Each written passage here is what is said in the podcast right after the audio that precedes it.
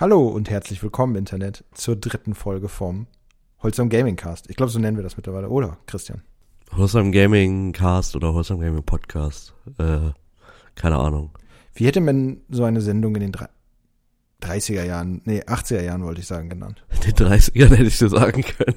In den 30ern. Volksinformation zu interaktiven Spielen. Bildschirmspielen. Auf Informationstechnikgeräten. Christian, wie geht's dir? Ich habe gehört, du hattest gestern eine legendäre Nacht. Ah, ich weiß nicht, ob ich sie legendär nennen, aber ich habe auf jeden Fall ganz gut gelitten. Gelitten. Ja, das ist zu viel Alkohol. So Äh, wie man auch in manchen Videospielen leidet.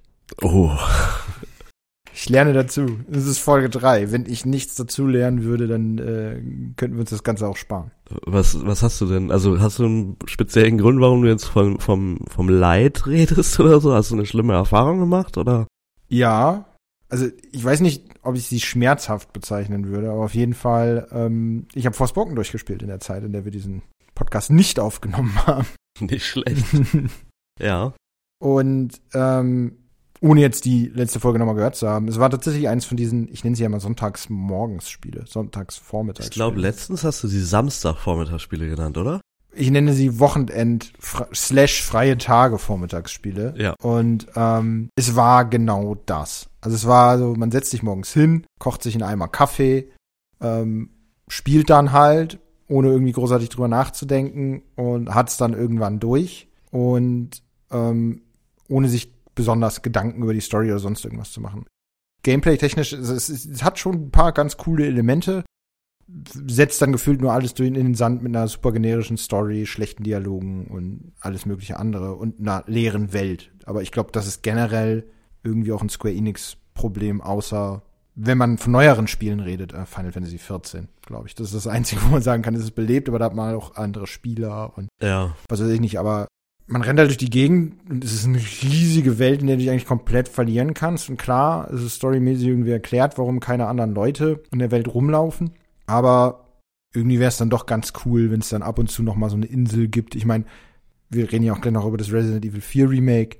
Da zum Beispiel gibt es dann zumindest auch ein paar Charaktere, die immer wieder mit auftauchen und gleichzeitig, ob sie jetzt nur Antagonisten oder ne, deine Freunde sind oder was auch immer, oder Händler oder sonst irgendwas, aber Also du hast wirklich gar nichts an nur Feinde, halt Feinde, Keine NPCs. also in diesem Hub dann, in der Stadt, die das Zentrum des Ganzen ist, ja, Mhm. aber ansonsten nee. Also eigentlich ist die Story aufgeteilt in, du bist, machst halt ein paar Sachen in dieser Stadt und dann suchst du den nächsten großen Gegner, wovon es dann halt ein paar gibt. Und das ist, dazwischen ist dann eine riesige Strecke und da sind dann auch so Sachen, die du exploren kannst und so Challenges und alles mögliche, ähm, aber es fühlt sich halt alles trotzdem so super leer an. Gibt's noch so Dungeons, die super generisch sind, wo man dann immer wieder was kriegt. Und die Bossfights da drin sind super simpel irgendwie. Mhm. Also richtig, es war weder schwer noch sonst irgendwas. Ich habe es auch nicht auf brutal schwer gespielt, weil ich auch keine Lust hatte, dann da mehr Zeit Ja. reinzustecken, als sowieso nötig. Das ist auch eine entspannte Sache. Ja, es hat bereue die Zeit nicht, ne, aber ich habe auf der anderen Seite auch fast alle Cutscenes dann irgendwann geskippt. Also ich habe am Anfang gesagt, okay, ich, ich höre mir das noch an, lass mich drauf Ja. ein. Und irgendwann war ich einfach so, ja, okay, nee. Also es, es ist so egal, dass du die Cutscenes auch, Ja, ja. Hm. ich bin halt einfach da, um rumzulaufen und irgendwie ein paar Sachen von der Liste abzuhaken. Und da habe ich meinen Spaß mit. Ja. Frieden mit. Ist gut zum Kopf abschalten, ähm, wenn die Woche dann rum ist und man einfach nur irgendwas ne, machen möchte, um Sachen, wie gesagt, einfach abzudriften, so während du das machst. Und das hat Spaß gemacht. Aber würde ich 70 Euro dafür zahlen? Eher weniger. Ja. Ne, das ist so ein Titel, glaube ich, wo man sagen kann, ey, ich habe 30 Euro übrig, möchte irgendwie hin los was abarbeiten, dann ist das, das genau das Richtige, weil manche Sachen sind ja auch cool. Ich meine, die Kämpfe sehen cool aus, es ist gut netter Eye Candy und so, ähm, aber mehr als das tue ich mich schwer. Wobei ich 30 Euro jetzt auch, glaube ich, also persönlich gesprochen, Hm. eher in ein schönes Indie-Spiel oder so investieren Wahrscheinlich am Ende ne? des Tages, klar. Und wahrscheinlich mehr Spaß damit auch hab. Klar, also es ist, wir leben ja, das, du hast schon recht. Also man muss ja in der Zeit jetzt denken, wir liegen ja irgendwie in einer goldenen Ära des, ich möchte es eine Budget Gamings nennen, weil es so viele schöne Indies für einen Schmal und Haler gibt, wo du Ja. definitiv ähm, Zeit reinstecken kannst und es ist sogar noch mehr Spaß hast als bei so einem 70-Euro-Spiel. Mhm. Häufig. Ich meine, ähm, Ja, oder Citizen halt- Sleeper sind wir da wieder, äh, Ja, vielleicht genau. sogar unser Game des Jahres, des letzten Jahres. Ähm, wo es nebenbei auch ein DLC jetzt schon gab und jetzt Mhm. noch ein weiterer kommt bald, hoffentlich, weiß glaube ich. Ich meine, es sind drei geplant Ja. und Mhm. der erste ist halt schon Ja. draußen, ne? Und, dann- der auch wieder eine tolle Geschichte erzählt, den, den habe ich auch durch. Mhm. Das kann man auch noch erzählen. Ähm, den habe ich auch durchgespielt in der Zeit. Ähm, wieder eine sehr, sehr bewegende Story mit, ich fand, wieder sehr schwierigen Entscheidungen. Ne? Aber Wobei, ja. ähm, so viel soll gesagt sein, es geht halt ein bisschen um Flüchtlinge eigentlich, so in der Art. Und ähm, ich natürlich gleich, okay, ich muss denen helfen, fuck the system. Und dann kommt halt ein Charakter, der so gut geschrieben ist, obwohl er eigentlich gegen all meine politischen Einstellungen und sonst Ja. irgendwas geht. Und mich trotzdem dazu bewegt, darüber nachzudenken. Also so großartig, großartig ist das Spiel tatsächlich, finde ich, geschrieben. Also, dass ich da sitze und da eigentlich muss die Entscheidung ja für mich klar sein. Mhm. Und es schafft trotzdem irgendwie Sachen in mir vorzurufen, Ja. Konflikte, was weiß ich nicht. Nochmal, ganz toll. Und der ist gratis. Es hat auf jeden Fall ein paar sehr feine Elemente und das, ich würde das jetzt auch gar nicht so, du hast es nicht so gemeint, aber ich würde einfach mal betonen, ähm, dass das gar nicht auf dem DLC allein so zu beschränken Nein. ist, ne, sondern das ganze Spiel ist einfach sehr gut geschrieben ähm, und ich habe auch schon lange nicht mehr so tatsächlich dieses Gefühl gehabt, dass man halt da, also sich auch in nicht passende moralische Überlegungen quasi, weiß nicht, die zumindest so ein bisschen, ja, denen so ein bisschen nachgeht und überlegt, ob das in der Situation in dem Spiel nicht doch sinnvoller ist, quasi so zu agieren. Weil eigentlich habe ich relativ hart eine Linie gefahren. Ähm, und es gab dann aber immer, immer mal wieder halt so ein paar Momente, wo man dann halt ins Grübeln kam. War schon ziemlich cool. Ja, das war eines der Spiele, die ich gespielt habe. Was hast du gespielt, Christian? Ähm, du hast ja gerade gemeint, goldene Zeit der Budgetspiele. Weiß ja, ist Budgetspiele eigentlich ein falsches Wort? Ich glaube, Klingt, ich weiß nicht, wenn ich jetzt so ein zweites Mal höre, ist, ist es negativ konnotiert? ich weiß nicht, man kann das so ein bisschen negativ hören. Das ist auf keinen vielleicht. Fall so gemeint. Es ist, du, du meinst das nicht die Qualität, sondern du meinst Ja. wirklich einfach den Preis, dass, Ja. dass Spiele bezahlbarer werden, So. ne? So, und ähm, ich habe, das hatte ich jetzt eigentlich schon länger einfach, ich habe es damals zum Release gekauft, ich glaube, es kam letztes Jahr raus, war Cult of the Lamp. Ähm, so ein typischer, eigentlich, also ich finde alles, was, was es so, was so cool war zu der Zeit, als es rauskam, in einen Mixer geworfen und dann in so eine süße äh, Grafik verpackt. Also du hast so ähm, eigentlich ganz standardmäßiges äh, Dungeon Crawly ähm, Roguelite Spielprinzip und dann hast du eben deinen Kult, den du aufbaust mit äh, ja eigentlich ist es wie so ein so so ein ja Kult-Simulator fast schon ne? Cult Simulator ist auch ein gutes Spiel äh, übrigens ganz nebenbei. Ähm, ja man managt den halt ne? Also man muss irgendwie ähm, Farmen aufbauen und, und ja kochen für deine Mitglieder. Musst du immer auch einmal am Tag ähm, einen Gottesdienst halten und ähm, kannst dann dabei so Doktrinen sowas festlegen. Ähm, ich hatte damals, also damals klingt so lang her, aber ich hatte so erstmal, ich war sehr gelangweilt von dem Spiel, wirklich. Also es hatte Okay. wirklich alle Sachen, die, ähm, die ich eigentlich cool fand, so, so ein bisschen Animal Crossing und ne. ähm, aber irgendwie hat es nichts so richtig gemacht. So, das, das war so mein Problem damit, ne. Und dann habe ich irgendwie dann so zwischendurch, jetzt halt letzten Monat mal gedacht, so ein Mittagspausenspiel auf dem Steam Deck wäre doch mal wieder was. Das ist auch so, so, eine Bezie so wie ich immer mit meinen, was habe ich gesagt, Wochenend slash Ja. Feiertag, Vormittagsspielen, gibt's Mhm. bei dir immer diese Mittagsspiel-Session. Genau, ja. Und Also wenn ich es einrichten kann, wenn ich im Homeoffice bin, dann mache ich das gerne mal. Und dann habe ich halt Cult of the Lamb nochmal ausgepackt, weil ich dachte, das ist doch perfekt für Steam Deck. Turns out, es ist richtig scheiße auf Steam Deck. Echt? Es läuft überhaupt nicht gut. Äh, es ist super schlecht. ist es Ähm, verified auf dem Steam Deck? ja, also wird da auch in dieser ähm, Kategorie auf dem Steam Deck hast du ja so dieses Great on Deck. ja, ja, genau. Äh, und deswegen, also ich finde es auch super naheliegend, wenn man sich das Spiel so anschaut. Das sieht total aus wie so ein Casual Steam Deck Spiel, finde ich. Ähm, die Portier, also irgendwas stimmt da aber nicht. So, das läuft einfach nicht flüssig. Ähm, hakelig sehr, also sehr dolle Framerate Drops. Da habe ich sehr lange gegoogelt, ob da irgendwie, ob es da einen Fix gibt oder so. Irgendwie nicht so wirklich. Aber ich war dann trotzdem von dem Spielprinzip doch irgendwie gehuckt. Deswegen habe ich es dann großteils auf dem PC dann Okay. gespielt, lustigerweise. Ähm, aber das hat auf jeden Fall richtig, richtig viel Laune gemacht. Ähm, und ich glaube, das kostet, glaube ich, 25 Euro oder so. Ja. Die sind, äh, die sind gut investiert, würde ich sagen. Es gibt da so ein paar, es gibt so ein Würfelspiel sozusagen, ähm, was mich sehr an so, so Minispiele aus Final Fantasy oder so erinnert hat oder auch Gwent. Auch wenn das sowohl bei Witcher als auch bei Final Fantasy natürlich eher Kartenspiele sind, aber ähm, trotzdem so, ja, so eine kleine, so Nebengeschichten gibt's dann halt auch.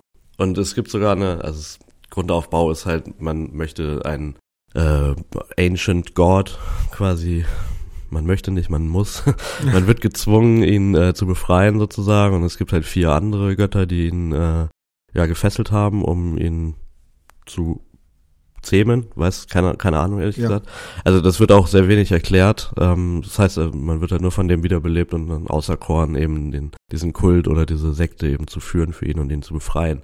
Und dementsprechend gibt es halt vier verschiedene Welten. Ähm, die muss man alle mehrmals durchlaufen, um dann das Tor zu dem jeweiligen Boss irgendwie endgültig aufzumachen.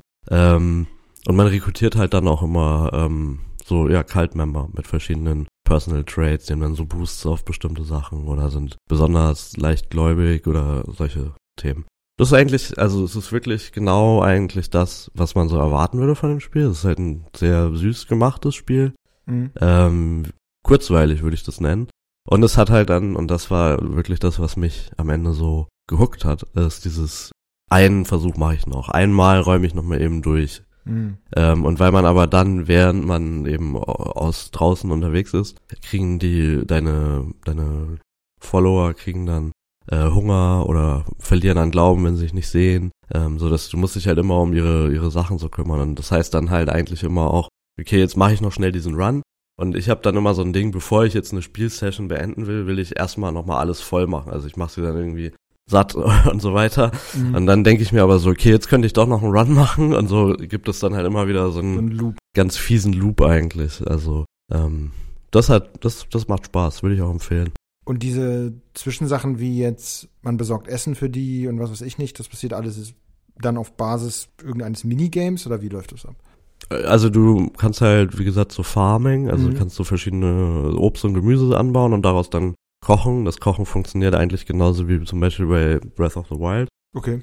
Ähm, wo du dann halt Zutaten zusammenschmeißt und dann musst du, das ist so ein ganz simples Spiel, ne, also so ein Balken im richtigen Moment treffen und ich glaube, gekocht wird immer. Das ist dann nur so eine Qualitätsfrage. Okay. Dann gibt es so ein Fishing-Minigame, man kann dann halt Fische einerseits Jetzt, auch mer zum, jetzt merke ich, wo sie dich gekriegt haben. Ja, natürlich, ne, natürlich. Beim Fishing hatten sie mich auch fast verloren wieder, weil das auf dem Steam Deck durch diese, also das ist so ein typisches Ding, dass da so ein Balken her und her und du musst dann den Anzeiger durch Drücken von einer Taste halt in dem grünen Bereich halten. Mhm. Und da waren die Ruckler halt so stark, dass es auf dem Steam Deck fast unspielbar ist, also das Fishing-Minigame. Mhm. Ähm, aber ja, Fishing ist geil. Ganz einfach.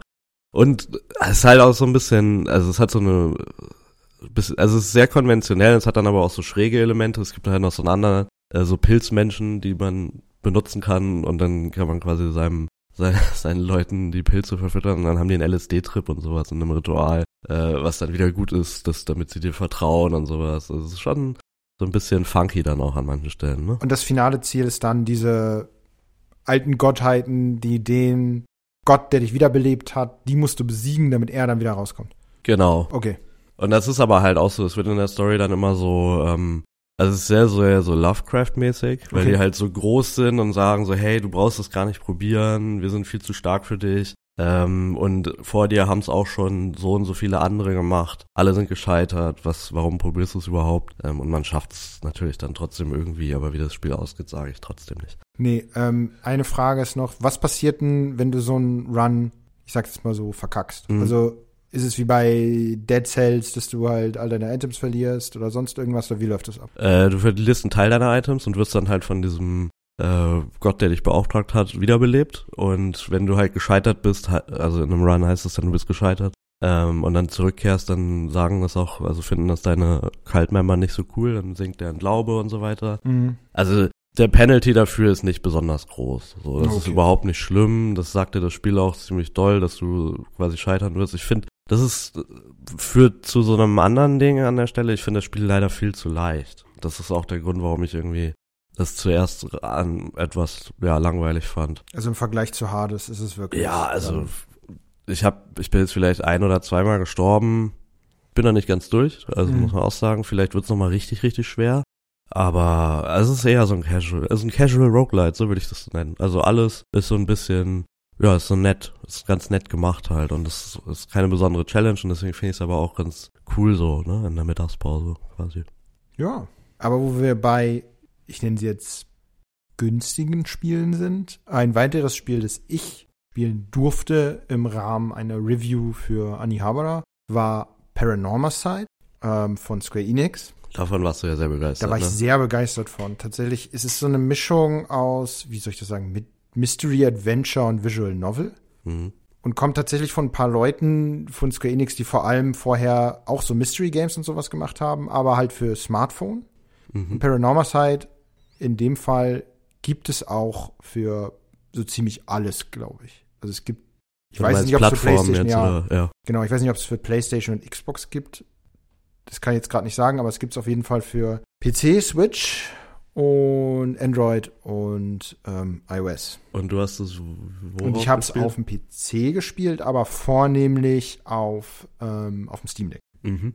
worauf es auch wirklich fantastisch lief und sehr, sehr viel Spaß gemacht hat. Dazu muss man vielleicht sagen, ich war früher mal Visual Novel Fan und habe so die ein oder andere, man sagt ja, glaube ich, mittlerweile gelesen und nicht gespielt. Bin dann aber ganz hart vom Wagen irgendwann abgefallen, weil ähm, es mich dann doch nicht mehr so gehuckt hat, einfach, naja, halb interaktive Filme Mhm.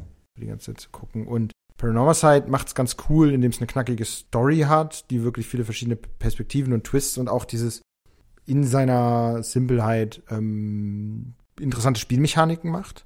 Ohne jetzt das großartig zu spoilern, ähm, macht es einmal so mehr oder minder so was Psychomantis-artiges mit dir, Mhm, wenn, du, mhm. wenn, wenn Leute sich dran erinnern damals, ne, dass man den Controller aus Port 1 in Ja. Port 2 stecken musste und dass er dir dann so Sachen vorgelesen hat wie hey, was ist auf meiner Memory Card und so. Mhm. Ähm, das war ja alles ganz cool und so einen Moment gab es da halt auch. Und das Ganze, ich weiß gar nicht, wie lange war das, ein bisschen mehr als zehn Stunden, elf Stunden irgendwie oder so saß ich da dran, hatte es dann durch ähm, und habe wirklich sehr, sehr viel Spaß gehabt. Ich glaube, das kostet, lass mich lügen, ich glaube am Anfang jetzt zum, als es rauskam, 15, ich, auf jeden Fall nicht mehr als 20 Euro und dieses auf jeden Fall wert. Es hat wirklich coolen Artstyle. Ähm, es ist eine sehr, sehr interessante Geschichte, ähm, um das kurz mal zusammenzufassen, ohne zu viel zu spoilern. Im Endeffekt gibt es ähm, in einem Teil von Tokio so ähm, sieben, ich glaube, das Seven Mysteries, ähm, so sieben Sagen, Gesch- Legendengeschichten, die Mhm. halt mit Flüchen in Zusammenhang hängen. Und ähm, Leute, die sich damit befassen oder mit ähm, damit in Berührung kommen, die kriegen sogenannte, ich glaube, die heißen Curse Echoes. Das sind so Steine. Und jeder dieser, dieser Flüche hat seine eigenen Eigenschaften, ähm, wie man andere Leute umbringen kann. Und im Endeffekt kann man jemanden, wenn man genügend Leute umgebracht hat, wieder zum Leben erwecken. Mhm. Und nehmen wir jetzt mal ein, zum Beispiel, der eine Fluch kann Leute nur töten, wenn sie von dir weggehen. Ja. Und dann muss dann halt, wenn du den Charakter steuerst und dich dazu entscheidest, irgendwas zu machen, halt die Leute dazu bewegen, von dir wegzugehen. Irgendwie auf irgendeine Art und Weise den Rücken zuzudrehen und von dir wegzulaufen. So, und dann ah, kannst du okay. sie umbringen. Mhm. Ne? Und ähm, vor allem viel füllt ähm, sich dein, das, sind, das sieht aus wie so kleine Holzschnitzereien, die füllen sich halt mit den Seelen, nenne ich es jetzt mal. Mhm. Entschuldigung, wenn ich irgendwelche Begriffe ähm, versaue, aber auf jeden Fall ähm, füllt sich das besonders, wenn du andere von diesen Curse-Bearern, also diesen Fluchträgern halt dann vernichtest. Und du weißt eigentlich gar nicht, wer von denen ist eigentlich Fluchträger und so weiter Mhm. und so fort von diesen Charakteren. Und es ist wirklich, wirklich interessant. Also es hat, ich hatte sehr, sehr viel Spaß. Es ist echt nett gemacht, wie ähm, immer wenn du dann in der Szene scheiterst. Also es gibt auch natürlich Bettenden, wo du versagst und dann stirbst und dann kommst du halt zurück. Und dann sagt dir halt ähm, so ein Übererzähler in gewissen Momenten zum Beispiel, hey, jetzt weißt du ja, wie du dagegen angehen kannst. Geh noch mal in diese Szene rein. Also es ist halt in Szenen aufgeteilt. Und dann kannst du auch gewisse Punkte innerhalb dieser Szene auswählen. Also Mhm. ne, das lässt dich nicht noch mal die komplette Szene spielen, sondern sagt, hey, in dieser Szene, ab wann der und der Charakter auftaucht, dann noch mal anfangen und dann kannst du es umdrehen. So ein bisschen fernsehmäßig rein seppen oder Genau. wie bei Netflix so Genau. hin, hinspringen quasi. Genau, also es ist so ein das war so das Thema, was ich irgendwie auch so rausgelesen Ja, hab bei genau. Ähm, also, das ist alles so ein, ich weiß gar nicht, wann genau das spielt, in 70er oder 80ern. dir. Ja, es sah schon ungefähr. so ein bisschen Vintage-mäßig Ähm, aus, ne? Und die Szenen, das hatte man dann natürlich so einen VHS-Look, Ja. ne? so, so, so einen alten Röhrenfernseher-Look und dementsprechend sind dann auch mal diese Szenen dargestellt. Es gibt dann so eine Chart, die Mhm. es die verschiedenen Charaktere und die verschiedenen Szenen gibt. Und zwischen denen muss man auch hin und her springen. Also da muss dann gewisse Szene auf eine gewisse Art und Weise beenden, damit dann bei dem anderen Charakter wieder was aufploppt und sich was innerhalb dieses Umfelds tut. Also es macht ich wirklich als eigentlich abgefallener Visual Novel Fan Mhm. hat es mich wieder zurückgeholt und gesagt, okay, man kann sich auch mal wieder hinsetzen und sich das, sich das geben, diese 10 Stunden, weil in dem Gameplay ist es, ist es wirklich sehr simpel. Man kann sich in diesen wenn man eine Szene auswählt, manche sind offener, manche sind geschlossener. Also manche sind wirklich nur, du bist in einem Raum oder in einem Park oder sonst irgendwas und kannst dich nur auf der Stelle drehen und dann Sachen auswählen und dich mit Leuten unterhalten. Und bei manchen kannst du auch die Szenen wechseln. Mhm. Ähm, aber an sich kann man da eigentlich immer nur, okay, irgendwas auswählen, mit irgendwelchen Leuten reden und sonst irgendwas. Aber dadurch, dass du diesen Loop-Effekt hast und das immer wieder nachdenken musst und dich vor gewisse Rätsel stellt, die nicht super schwer sind, aber auch nicht immer super einfach, ist es schon echt interessant. Aber diese Fernseh-VHS-Thematik, hat die auch irgendwie in der Story irgendwie eine Begründung oder eine Herleitung oder ist es wirklich nur so ein ästhetisches Mittel? Nachher bei der Auf, es ist ein ästhetisches Mittel schon, aber diese Überebene mit diesem Erzähler und so, das hat eine gewisse Rolle und da will ich jetzt nicht Ja. mehr drauf eingehen, weil das natürlich ein großer Spoiler wäre. Mhm. Ähm, aber das Spiel spielt schon immer wieder mit. Mhm. Das ist schon ganz nett. ja. Und ich mag ja dieses, diese Psychomantis-Momente. Ich nenne sie jetzt einfach mal Psychomantis-Momente. Wo das Spiel dich dann immer so ein bisschen die, diese, diese vierte Wand bricht und dich Mhm. dann anspricht und dich dann herausfordert. Und das ist halt ganz cool gemacht. Und ich finde, so wie ich es lese, es kommt es auch überall bei allen anderen Leuten echt richtig gut an. Und ganz Ja. viele haben halt Angst so ein bisschen, dass das durchrutscht, Mhm. weil Square Enix jetzt nicht super viel Werbung dafür gemacht hat. Ja. Ähm, und Square Enix pumpt ja gerade eh in den, in den, in den letzten halben Jahr oder Jahr echt viele Sachen und Experimente raus, wo auch viel cool ist. Ich meine, ich glaube, wir haben auch schon hier über ähm, Diofield Chronicle geredet, was Ja. auch echt Spaß gemacht hat. Ähm, das natürlich ein bisschen teurer ist, aber wenn ihr generell Bock auf Mystery-Horror-Kram habt und ähm, diese, naja, 20 Euro und nicht wisst und ein bisschen auf, es ist ein bisschen Anime-optisch auch, Ja, klar. ähm, habt, dann zieht euch das unbedingt mal rein, weil das ist echt, echt super. Ich, ich habe auf jeden Fall auch das Gefühl gehabt, dass das so ein Geheimtipp ist und äh, oder so ein vielleicht so Sleeper-Hit-mäßig, ne? Ja. Also es könnte echt gut sein oder also offensichtlich ist es ja deiner Meinung nach gut. Ich habe auf jeden Fall auch also ich habe gar keine Berührung zu so Visual Novel Sachen und so. Das Einzige, was in so eine Richtung geht und da berührt sich wahrscheinlich dann doch mehr, als ich jetzt denke, sind äh, die Ace Attorney Spiele so. Ja. Ähm, die mag ich auch ganz gern so, ne? Ja. Und ich habe aber, nachdem ich dann dein Review auch gelesen habe, auch gedacht, oder halt gegengelesen habe, auch gedacht, das klingt eigentlich nach einer coolen Sache, so, ne? Und deswegen auch gerade die Frage nach der Plattform, weil ich glaube, das könnte so ein Steam, äh, Steam Deck Mittagsspiel werden Ja, vielleicht. Auf jeden Ne? Fall. Also gerade wenn das so szenisch ist und so, so kleine Episoden verdaulich, ne? ich habe es vor allem tatsächlich abends im Bett immer gespielt. Ja, oder so, das ist so quasi war.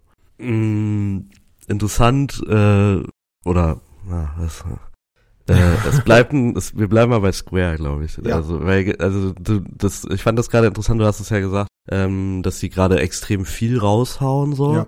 Ähm, und eins davon, von den Dingen, die gekommen sind, ist äh, Octopath Traveler 2. Ein Spiel, das ich überhaupt nicht auf dem Schirm hatte, was unter anderem auch daran liegt, dass es einfach eine riesige Flut äh, von diesen pixelmäßigen Spielen gibt von Square, also die ganzen Final Fantasy Remake, DOF Chronicle hast du schon angesprochen, Triangle Strategy ist jetzt auch noch nicht so Ja, lange Triangle draus. Strategy, Ne? glaube ich, mehr Diofield ist, glaube ich, nicht dieses, wie nennen sie das? 2,5 Zwei- HD? 2D, HD, Aber ja. Ist, ist es nicht so? Diofield, ist das ein Nee, Diofield ist nochmal anders, ja. Ah, okay, Das ja. sieht nochmal anders aus. Aber ich glaube, war Octopath Traveler nicht auch so das Spiel, das es einzementiert hat, dieses 2,5 HD damals? Genau. Der erste. Ja, Hm. der erste, genau.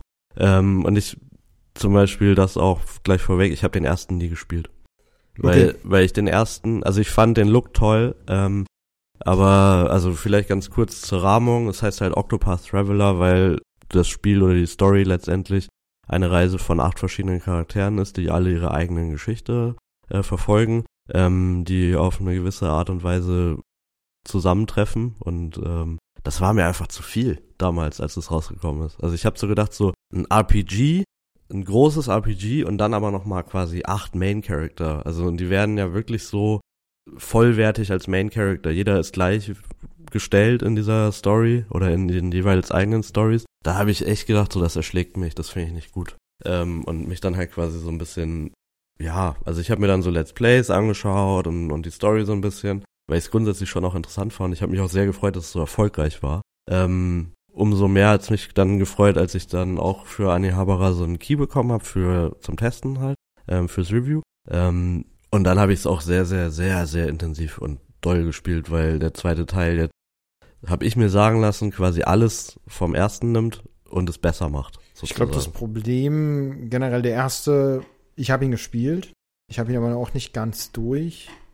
Was du, was du schon so ein bisschen angedeutet hast mit, es ist, du musst dich auf, du, du kriegst acht Charaktere und natürlich acht gleichwertige Stories zu schreiben für acht Charaktere würde ich mal als sehr schwierige Aufgabe ja. bezeichnen. Ich würde sie nicht als möglich bezeichnen, aber sie ist sehr, sehr schwierig. Mhm. Das heißt, du hattest sehr, sehr variierende Level von wie cool ist dieser Charakter und was weiß ich nicht. Und eines der großen Probleme, und ich habe auch das so ein bisschen so wahrgenommen, dass, die, dass es draußen so war, ähm, also dass andere Leute das auch so gesehen haben, war halt, dass dann dieses Investment, was du machst in diese acht Charaktere, ja. ne? Du lässt dich auf diese acht Geschichten ein und dann denkst du, wow, jetzt, wie werden die zusammengeführt? Und am Ende war es dann irgendwie gar nicht so richtig. Also eigentlich ja. fast sogar so, so gut wie gar nicht, wenn ich das mitbekommen habe.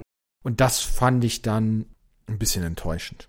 Ja, und ich habe auch gehört, dass das, also auch jetzt gerade für den zweiten Teil war das immer so die größte Kritik, dass sich diese Stories nicht wirklich zusammenfinden würden, beziehungsweise ehrlich gesagt, ganz offen weiß ich gar nicht, woher die Hoffnung kommt, dass das irgendwie passieren muss, sozusagen, mhm. weil das wurde immer, wenn ich da irgendwie was zu gelesen habe oder so, wurde halt wirklich ähm, entweder moniert, dass es das nicht gibt, oder moniert, dass, ähm, dass irgendwie so Erwartungen geschürt werden in die Richtung, dass das irgendwas machen würde. Das habe ich halt gar nicht so wahrgenommen, sondern für mich waren das acht Stories. Ähm, und das war dann halt auch, wie gesagt, dann der Grund, warum ich den ersten Teil dann gar nicht so spannend fand, ähm, weil ich gedacht habe, mir sind acht Stories einfach zu viel.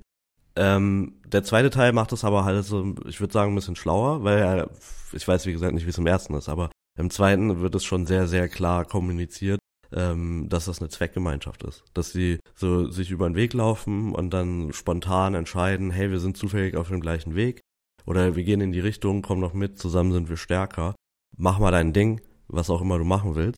Und dann finde ich vor allem auch gerade diese, bezüglich dieser schwankenden Qualitätslevel sozusagen, soweit, also ich habe jetzt alle Charaktere, so. Ja. Ähm, aber also ganz grundsätzlich macht das Spiel halt das eigentlich so, ich würde das beschreiben, jeder ist so ein, eine eigene äh, Best-of-Sache von einer klassischen japanischen Rollenspiel-Saga mhm. so. Mhm. Und dadurch werden, dadurch funktionieren die halt alle irgendwie, ne? Es gibt wirklich extrem viele so kleine Twists und so, ganz vieles super vorhersehbar, aber es ist einfach charmant gemacht. Ja. Und man, ähm, ja, man fühlt sich halt so ein bisschen an, keine Ahnung, Final Fantasy Stories zurückerinnert. Oder auch, es gibt zum Beispiel ganz klassisch so ein Samurai, ähm, Rache-Epos sozusagen ja. mit drin. Ähm, oder halt falsch verurteilte mhm. Kleriker, solche Themen. Es mhm. ist schon sehr, sehr cool gemacht einfach an der Stelle. Und dann obendrein spielt es sich halt einfach wie Sahne. Also die Mechaniken sind total geil. Es ist optisch wunderschön. Ähm, de, wir haben, glaube ich, über den Soundtrack auch über schon den mal Soundtrack haben, Den habe ich tatsächlich schon mal komplett durchgehört, ja. oder? Weil der ist so bombastisch. Der ist richtig das, nice, ja. Das Spiel kommt daher wie eine kleine Indie-Perle. Ich finde den Look, der macht das so ein bisschen. Es ist super, also charmant halt gemacht und dann hat es aber wahrscheinlich den geilsten Soundtrack des Jahres. Fast, also würde ich fast sagen. Zumindest was ich bisher gehört habe, weil das wirklich, also der geht ins Ohr. So. Und ähm, aber auch die Kämpfe sind zum Beispiel super flüssig ähm, und mit flüssig meine ich jetzt nicht nur Performance, sondern die laufen einfach auch gut ab sozusagen. Ja. Ähm, die Kampfmechanik ist interessant, also es gibt ja so eine Art, also klassischerweise fast schon, aber es gibt halt so Schwachstellen, die man attackieren kann. Ähm, das bezieht sich aber nicht nur auf das typische Elemente-Geballer, so Feuer, Eis und so weiter, sondern auch auf die Art der Nahkampfwaffe oder Waffe, mit der du ähm, angreifst. Und dann gibt's halt so einen Multiplier und so eine Art Superattacke. Aber das ist nicht einfach eine Superattacke, sondern die ist natürlich von Charakter zu Charakter unterschiedlich. Ähm, und äh, selber, also diese Charaktere selber haben auch mehr als nur eine Superattacke, sondern halt dann so drei oder vier. Mhm. Und dann obendrauf, das ist glaube ich alles, das deckt sich auch mit dem ersten Teil soweit, ne? Aber ähm, obendrauf gibt's halt dann noch diese Fähigkeiten von den von Leuten, die ähm, ja außerhalb des Kampfes mit irgendwie NPCs interagieren kannst, um die irgendwie zu bestechen oder, oder beklauen oder beklauen, sowas. herausfordern, solche Themen. Ähm, und dann gibt's halt als neues Element, und das ist einfach unfassbar geil gemacht, ist ein Tag- und Nachtwechsel, den man selber steuern kann. Okay. Und bei Nacht passieren halt andere Dinge als bei Tag. Das hat einerseits Einfluss auf die Gegner, die man in der Open World so trifft. Open World ist nicht, aber ne, in der, in der Oberfläche ja. Ähm, und andererseits halt auch auf das Leben in den verschiedenen Dörfern. So, das heißt jetzt nicht unbedingt, dass beim bei Schlaf, also bei Nacht alle schlafen, sondern bei Nacht sind halt andere Charaktere draußen und bei Nacht verändern sich dann auch die Aktionen. Das heißt, jeder einzelne Charakter hat eigentlich zwei Aktionen und die sind je nach Tag und Nacht halt anders. Und es gibt zum Beispiel an einer Location gibt's einen Schwarzmarkt. Der hat nur nachts auf, weil man dann halt Schwarzhandel betreiben kann sozusagen. Aber das sind so, so kleine Feinheiten, die das Spiel einfach macht. Ähm, und die im Prinzip das Ganze für mich, also storymäßig sowieso zu so einer Best-of-Sammlung von japanischen Rollenspielen macht, aber eben auch mechanisch ist es einfach die logische ähm, Konsequenz, wenn man sich quasi mal alle Spiele, die Square jetzt so, Square Enix in letzter Zeit so rausgebracht hat, ähm, und den Schwächen, ich sage jetzt mal ganz übertrieben, alle Schwächen halt rausgenommen und nur alles Coole reingebaut. Und okay. das macht's echt handhabbar, so, und das ist echt cool, und ja. Eine Frage, die sich mir noch stellt, diese Fähigkeiten, diese persönlichen Fähigkeiten der einzelnen Charaktere, sowas wie beklauen oder herausfordern oder was weiß ich nicht. Mhm mir hat sich im ersten Teil nicht ganz erschlossen, warum, also man die unbedingt hat. Mhm. Also, weil jetzt Dorfbewohner A zu beklauen oder sonst irgendwas, das ist ganz witzig am Anfang, aber warum man das dann am Ende braucht, wird das irgendwie sinnvoll eingebaut oder ich ist das sagen, nur so ein Gimmick? Es ist so ein bisschen beides, sozusagen. Okay. Also jeder Charakter hat ja einen Prolog. Mhm. Das würde ich auch fast sagen, sind auch storymäßig die stärksten Teile immer, wenn man die Charaktere kennenlernt. Ähm, und da sind diese Fähigkeiten eigentlich immer Schlüssel zum Fortfahren der Story sozusagen an der okay. Stelle. Und dann, ja, also ich meine, kannst du ja überschlagen, sind ja ungefähr 16 verschiedene Aktionen, dass da dann nicht alle irgendwie total cool und sinnig sind, ist irgendwie klar, aber ja. ähm, einfach nur als Beispiel, es gab auch mal irgendwie in einem Dorf, stand irgendwie eine Wache vor der Tür und die konnte ich dann halt bei Nacht äh, ein, also einschlafen lassen, weil das die Fähigkeit ist von einer, von, von einem Charakter. Ähm, und dann konnte ich halt in, in, in ein Haus rein, wo man sonst nicht reinkommt, da war dann ein Schatz drin und sowas. Macht dann schon auch Sinn. Oder ähm, zum Beispiel kann man das Herausfordern als sehr gute Methode einfach benutzen, um hochzuleveln. So. Ja. Ähm, das ist aber, das ist nichts, was man braucht, tatsächlich. Weil mit der größte Kritikpunkt jetzt am zweiten Teil ist einfach, dass es auf der, in der Overworld halt random Kämpfe gibt.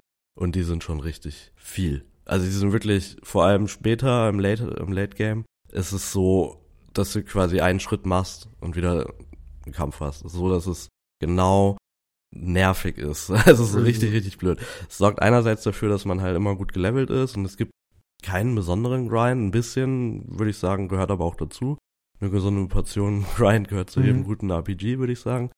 Ähm, aber das ist einfach tatsächlich ein bisschen nervig dann, ne, wenn man dann keinen Schritt man mehr ist es, kann. Man ist es, glaube ich, mittlerweile anders gewohnt. Genau, das ist so, also wie gesagt, das ist so mit die, die, die größte Kritik, die ich so höre, ähm, neben dem, was es eingangs ja war, dass sich irgendwie diese Stories nicht so überlappen. Und aber da muss ich wirklich sagen, da verstehe ich nicht den Anspruch, weil also es wäre cool, glaube ich, aber mhm. ich glaube, es wäre auch immer forciert. Und ich finde es tatsächlich ehrlicher, ein Stück weit zu sagen, wir haben jetzt nicht viel miteinander zu tun, aber wir können uns halt momentan helfen auf einer Reise so. Ja. Und ähm, so ein bisschen gibt's den Versuch am Ende, das dann doch zusammenzuführen, aber der ist komplett bedeutungslos. Also der letzte Dungeon oder ja, Dungeon kann man schon nennen und Endboss, die gehen halt in so eine Richtung, dass man das jetzt gemeinsam schaffen muss. Aber ja. erklärt wird's eigentlich nicht und man hat doch vorher schon alles gemeinsam geschafft sozusagen. Ähm, ja, aber trotzdem, wer, wer RPGs mag, JRPGs insbesondere, wer die Pixel-Grafik mag und ich verstehe keine Person, die diese Grafik nicht geil findet. Also die ist einfach super nice. Ich Schön. Weiß, ich finde sie auch ganz nett. Ich habe irgendwann schon mal von Leuten gehört, die gesagt haben, jetzt ist auch langsam gut, aber ich, mm. ich kann mich daran nicht auch bisher habe ich mich noch nicht dran satt. Ja, gesehen. genau, das meine ich. Also es ist wirklich einfach ein Augenschmaus so, ne? Und es ist vor allem auch ein Augenschmaus, weil das gefällt mir auch so, weil es so einfach ist am Ende. Es ja. ist halt hat sehr viele Details. Das ist einfach die logische Konsequenz von diesem 2D-Flat hin zu einer 3D-Lösung. Ähm, Finde ich richtig, richtig stark, ja. Ja, okay. Ähm, was haben wir noch? Ich gucke gerade auf unsere Liste. Ein Titel, das wir, äh, was wir wahrscheinlich relativ schnell abfrühstücken können, ist, wir haben beide in die The Finals Alpha reingeschaut. Ja. Mhm. Ein ähm, Spiel von ehemaligen DICE-EntwicklerInnen, die sich zusammen mit ähm, dem ko koreanischen Publisher Nexon, glaube ich, Nexon, Ja. ja, Also, zusammengetan haben, um und jetzt fängt es an, das Beschreiben ist ein bisschen schwierig. Ähm, es ist kein, viele glauben, es ist ein Battle Royale, ist es aber nicht. es sieht hart nach Battle Royale aus, ne? Der Stil ist irgendwie ein bisschen schräg. Es ist, wie soll man das beschreiben? Es ist ein taktischer Teamplay-Shooter, Ja. ähm, der so, wie soll man da, ich, ich, ich tue mich gerade schwer, mit einer komplett zerstörbaren Umgebung. Taktischer Teamplay-Shooter mit einer komplett zerstörbaren Umgebung, mit einer leicht quirkigen Optik. Mhm. Irgendjemand hat es mal so ein bisschen beschrieben wie Battlefield meets Overwatch. Ähm, Optisch, ja, ja, das, ja. Ähm, aber es ist auf jeden Fall, was wir bisher gespielt haben, echt ein cooles Ding. Also mir hat Spaß Mhm. gemacht. Das wird ein Free-to-Play-Spiel sein. Das kommt, glaube ich, Ende des Jahres raus. Lass mich nicht lügen. ja. Ähm, also ich, Ich glaube, es Release-Date ist anvisiert noch im Laufe dieses Jahres. Das finde ich tatsächlich ziemlich ambitioniert, sage ich mal, weil es hat Spaß gemacht, aber es Mhm. hat schon ordentlich Polish noch gebraucht, würde ich sagen. Es ist auch eine Alpha, das ist okay so, ne, aber äh, ich würde vielleicht noch hinzufügen, es ist nicht einfach nur ein Team-based Shooter, sondern ich also der Hauptkern der ganzen Sache sind ja schon so, dass man Objectives hat, ne? Ja. Und was ich auch spannend dabei finde, es sind nicht zwei Teams, sondern es sind mehr. Ich, also in der Alpha waren es immer drei. Ich glaube, ja. ja. Äh, weiß nicht, ob das dann später auch mehr werden, aber das macht das Ganze sehr dynamisch, weil jedes Team hat irgendwie so das gleiche Objective auf eine Art und Weise. Es ist aber über die Map verteilt. Ähm, der Modus, den ich immer gespielt habe, ich weiß nicht, ob es noch einen anderen gab, war so ein Geld sammeln mäßiges Ding und dann halt raus äh, jumpen. Ähm, und der Fokus ist gar nicht so sehr aufs Gegeneinander kämpfen, sondern halt aufs eigene Objective. Genau. Ähm, und neben der zerstörbaren Umgebung fand ich auch noch sehr spannend, dass es halt sehr ähm, bewegungslastig ist. Also man springt ja ewig weit, äh, man hat irgendwie keinen Fall Damage, gibt sehr viele akrobatische Elemente, ist fast schon so ein bisschen Mirror's Edge mäßig. Oder um einen deiner Favoriten zu zitieren, so Titanfallig. Na, nicht, ich finde es nicht ganz so knackig. Also Ja, genau, ähm, nicht so knackig, aber in die ja. Richtung geht's auf jeden Fall, ne? Ich glaube, was vielleicht dann noch wichtig zu erwähnen ist, ähm, man könnte es auch fast ein bisschen in Richtung, das macht ja wieder nahen Overwatch Hero-Based Shooter nennen, weil es sind, da- Ja. es sind keine, es sind in dem Sinne keine Helden, also Charaktere mit einem festen Hintergrund, auf jeden Fall jetzt noch nicht, sondern es gab Light, Medium und Heavy Build. Und Ja, du konntest so halt, Bodytype-mäßig, du ne? konntest so drei Bodytypes, also Charakter, ich nenne sie jetzt mal Charakterklassen auswählen und die in einem bestimmten Rahmen ausrüsten. Also sagen Ja. wir jetzt zum Beispiel Light hatte, glaube ich, oder war das Medium? Mit, schlagt mich bitte nicht, wenn ich äh, irgendwie Schwachsinn erzähle. Auf jeden Fall konntest du mit einer AK oder einem Revolver ausrüsten ähm, und die hatten dann zum Beispiel ein Jump Pad. Ähm, dafür konnte man dann aber nicht der Heavy, man war sehr beweglich, aber im Vergleich zum Heavy, der dann zum Beispiel sogar durch Wände rennen konnte, Mhm. Ähm, konnte man dann selbst in dieses Jump Pad hinwerfen und höher springen und was weiß ich nicht und war ein bisschen agiler. Und natürlich war das sehr Overwatch meets Portal meets Battlefield wäre vielleicht tatsächlich noch, also ich finde, dieses Portal-mäßige muss, kann man schon noch mit reintun. So ein bisschen, weil dieses, man kann alles zerstören. Man kann ähm, mit ähm, diesen Sprungpads und allen möglichen anderen Sachen und dann so komischen Modifiern, die auf der Karte während dieser Zeit ablaufen, während so einem Match, zum Beispiel wie Low Gravity oder sonst irgendwas, muss ständig gut kommunizieren mit seinen Teammates und besonders nachdenken. Also eigentlich diesen Modus, den wir jetzt in diesen Karten gespielt haben, war, man musste zu einem Punkt laufen, so ein Cache Vault, also ich glaube Vaults hießen die. Ja, man musste die so man musste die ne? aufsammeln Ja. und zu einem Extraction Point bringen und das Genau. währenddessen verteidigen. Und während man dann halt killt und sonst irgendwas, äh, kriegt man dann extra noch Cash dazu. Und am Ende, wer dann am Ende der Runde das meiste Cash hatte, hat halt gewonnen, welches Ja. Team. Und ähm, bei diesem Extracten konnten dann andere Teams ankommen und das dann klauen und was weiß ich nicht. Und das hat es halt so spannend gemacht, weil es gab nicht genügend Walls für alle Teams. Das heißt, man musste sich immer die ganze Zeit kabbeln, man musste sich irgendwie überfallen. Das hat dann immer zu coolen Taktiksachen gebracht. Und man hat dann immer versucht, sich irgendwie einzubunkern, aber dadurch, dass man halt alles zerstören kann, ne, weißt du halt gar nicht, selbst bei anderen Shootern denkst du, ich habe eine Wand hinter mir, ich bin safe. ja, genau. Und das ist da halt einfach nicht so. Da kann halt jemand, außer du weißt, okay, hinter mir ist jetzt der Maprand oder es geht halt straight irgendwie ins, ins Nichts, ähm, kann halt immer jemand durch diese Wand oder auch den Schaum oder was weiß ich nicht gerannt Mhm. kommen. Ne? Und wenn die Leute sich dann absprechen, dann kann einer durch die Decke kommen, einer kann durch die Seite. So, und du kannst auch nicht sofort irgendwie respawnen, sondern du hat, ich weiß jetzt gar nicht, das ist, war, glaube ich, so tokenbasiert. Genau, ja. Also man kann halt ähm, die eine Klasse konnte dann auch zum Beispiel relativ schnell reviven. Also man, Mhm. sobald man tot ist, steht da nur noch so eine kleine Figur. Ja. Die kann man auch rumtragen, was ganz witzig ist. Ja. Also wie so ein Vault und irgendwo anders hinwerfen, wo man sagt, okay, hier ist sicher. Ähm, und dann hat halt eine Klasse so eine Art Defibrillator, wie bei, Mhm. kennt man auch aus Battlefield, ne? Wenn der Medic das macht, so ungefähr läuft das dann ab, aber die hat auch jetzt nicht unendlich Charges. Und es gab schon relativ viele Möglichkeiten, okay, wie man das schlau angehen kann. Und dann gibt es zum Beispiel auch neben normalen Granaten so Foam Grenades, Mhm. mit denen man dann neue Barrieren aufbauen konnte, dies, das, Ananas. Ähm, wenn sie das weiter so ausbauen und die Sachen, die man da in-game freischalten konnte, natürlich Free-to-Play, ähm, es gab Ja. Skins, es gab einen Season Pass, es gab alles Mögliche. Das sah aber auch schon alles ganz witzig und cool aus, innerhalb dieser Optik, die mir tatsächlich sehr gut gefallen hat, diese komische poppige Neon-Optik. Ja, ich fand vor allem auch, also die Grafik selber sieht ja schon eher realistisch aus. ja, ne? eigentlich ja. Und dann hat es aber ja diese poppigen, Overwatch-mäßigen Overlays. Das ist schon, also der, der Mix hat mir schon auch gefallen, so. Das war ja auch immer, wenn man so ein Match gestartet hat, sah das so ein bisschen aus, als würde sich so eine VR-Simulation Ja, wie so eine-. Also da laufen die Charaktere dann so einen Gang runter und dann baut Mhm. sich sowas auf, dann springen sie in die Karte rein. Also von daher, vielleicht gibt's dann nachher eine Over Overstory mit, hey ja, das sind alles eigentlich virtuelle Spielräume, in denen man sich da bewegt. Ich, ich habe auch das Gefühl, dass es in so eine Richtung geht. Also es ist ja auch explizit so als so Turnier oder so Mhm. ausgerichtet. Ich meine, der Name The Finals ist ja. Ja. auch schon relativ eindeutig in die Richtung. Ich glaube, das Spiel hat richtig viel Potenzial. Ich glaube aber auch, es muss, also du hast jetzt eine sehr lange Liste einfach direkt runterrattern können an Features. Mhm. Und das macht das Spiel aber auch sehr komplex, weil es Ja. sind wirklich viele Dinge, die da oder viele gute Ideen, die da reinfließen. Ein paar Sachen funktionieren schon richtig, richtig gut. Zum Ja. Beispiel halt das Zerstören der Gebäude.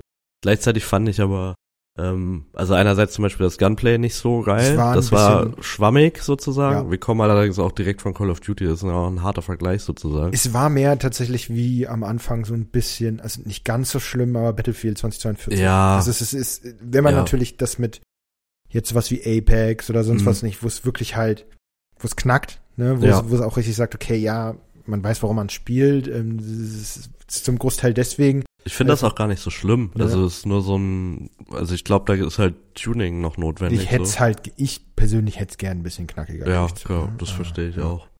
Mm, Ein anderer Punkt, der, also das ist aber auch eine andere, also so eine Sache, weil wir das halt nur kurz gespielt haben, aber ich fand's gerade durch das Zerstören teilweise ein bisschen zu chaotisch. So, dass ich echt oft die Übersicht verloren habe. So, wo ist jetzt was, auf welcher, keine Ahnung, es gibt da ja so mehrstöckige Gebäude auf Mhm. der einen Karte, die dann irgendwann kommt, also es verändert sich einfach ständig alles. Und das ist auch das Coole daran, es ist halt kein generisches Verändern, sondern es ist wirklich komplett frei. Ja. Dadurch wird's aber halt echt unübersichtlich, weil du dir die, du kannst dir die Karten natürlich so einprägen so ein bisschen und die Grundstruktur bleibt da. Aber ich weiß nicht, wie du das siehst, aber ich finde halt ganz oft bei solchen, also gerade auch wenn man irgendwie an Call of Duty so denkt, äh, im Kern ist wichtig, dass man halt irgendwie so Details wie Ecken oder halt sich in so Gebäuden halt gut orientieren kann, weil man weiß, wo hinter was jetzt irgendwie eine Lane ist und so weiter. Und das wird halt komplett ausradiert sozusagen, weil man eben alles zerstören kann. Und es wird nicht immer mal wieder ähnlich sein, sondern es wird sich immer neu zerstören. Das hat mir dann die Übersicht so ein bisschen genommen. Das fand Ich ich, glaub, so ein bisschen Das schwierig. ist das, so. was ich daran aufregend finde, Ja, ich, ja, ich auch auf jeden Fall, ja. es die Leute herausfordert, in sich adaptiv mit sich dieser veränderten Karte Ja. zu spielen. Ne? Jetzt ist die Frage, wie viele Leute sind da längerfristig dran interessiert? Welcher Content kommt dazu? Welche anderen Modi außer das, um das Spiel jetzt zu lernen und auch das Gunplay und was weiß ich nicht, werden sie da noch reintun? Mhm. Ähm, aber das ist natürlich jetzt wieder in dieser Welle von Free-to-Play-Games und allen möglichen anderen Kram. Klar, es muss sich beweisen. Ne? Ich Ja. habe heute eine Liste gesehen von ähm, Battle Royale-Spielen, die Free-to-Play waren, die alles in den letzten, weiß ich nicht, paar Jahren abgesägt wurden. Und Ja. die Liste war sehr, sehr lang. Ich glaube, es gibt fast keinen Friedhof wahrscheinlich äh, eines Videospielgenres, das so viele, ich meine jetzt nicht in der Entwicklung abgebrochene Ja. Spiele, sondern wirklich veröffentlicht und abgesägt. Also ich war wirklich überrascht, da waren Sachen bei, die waren gerade mal sieben Tage auf dem Markt. Mhm. So, ne? Und wurden dann straight wieder eingestellt.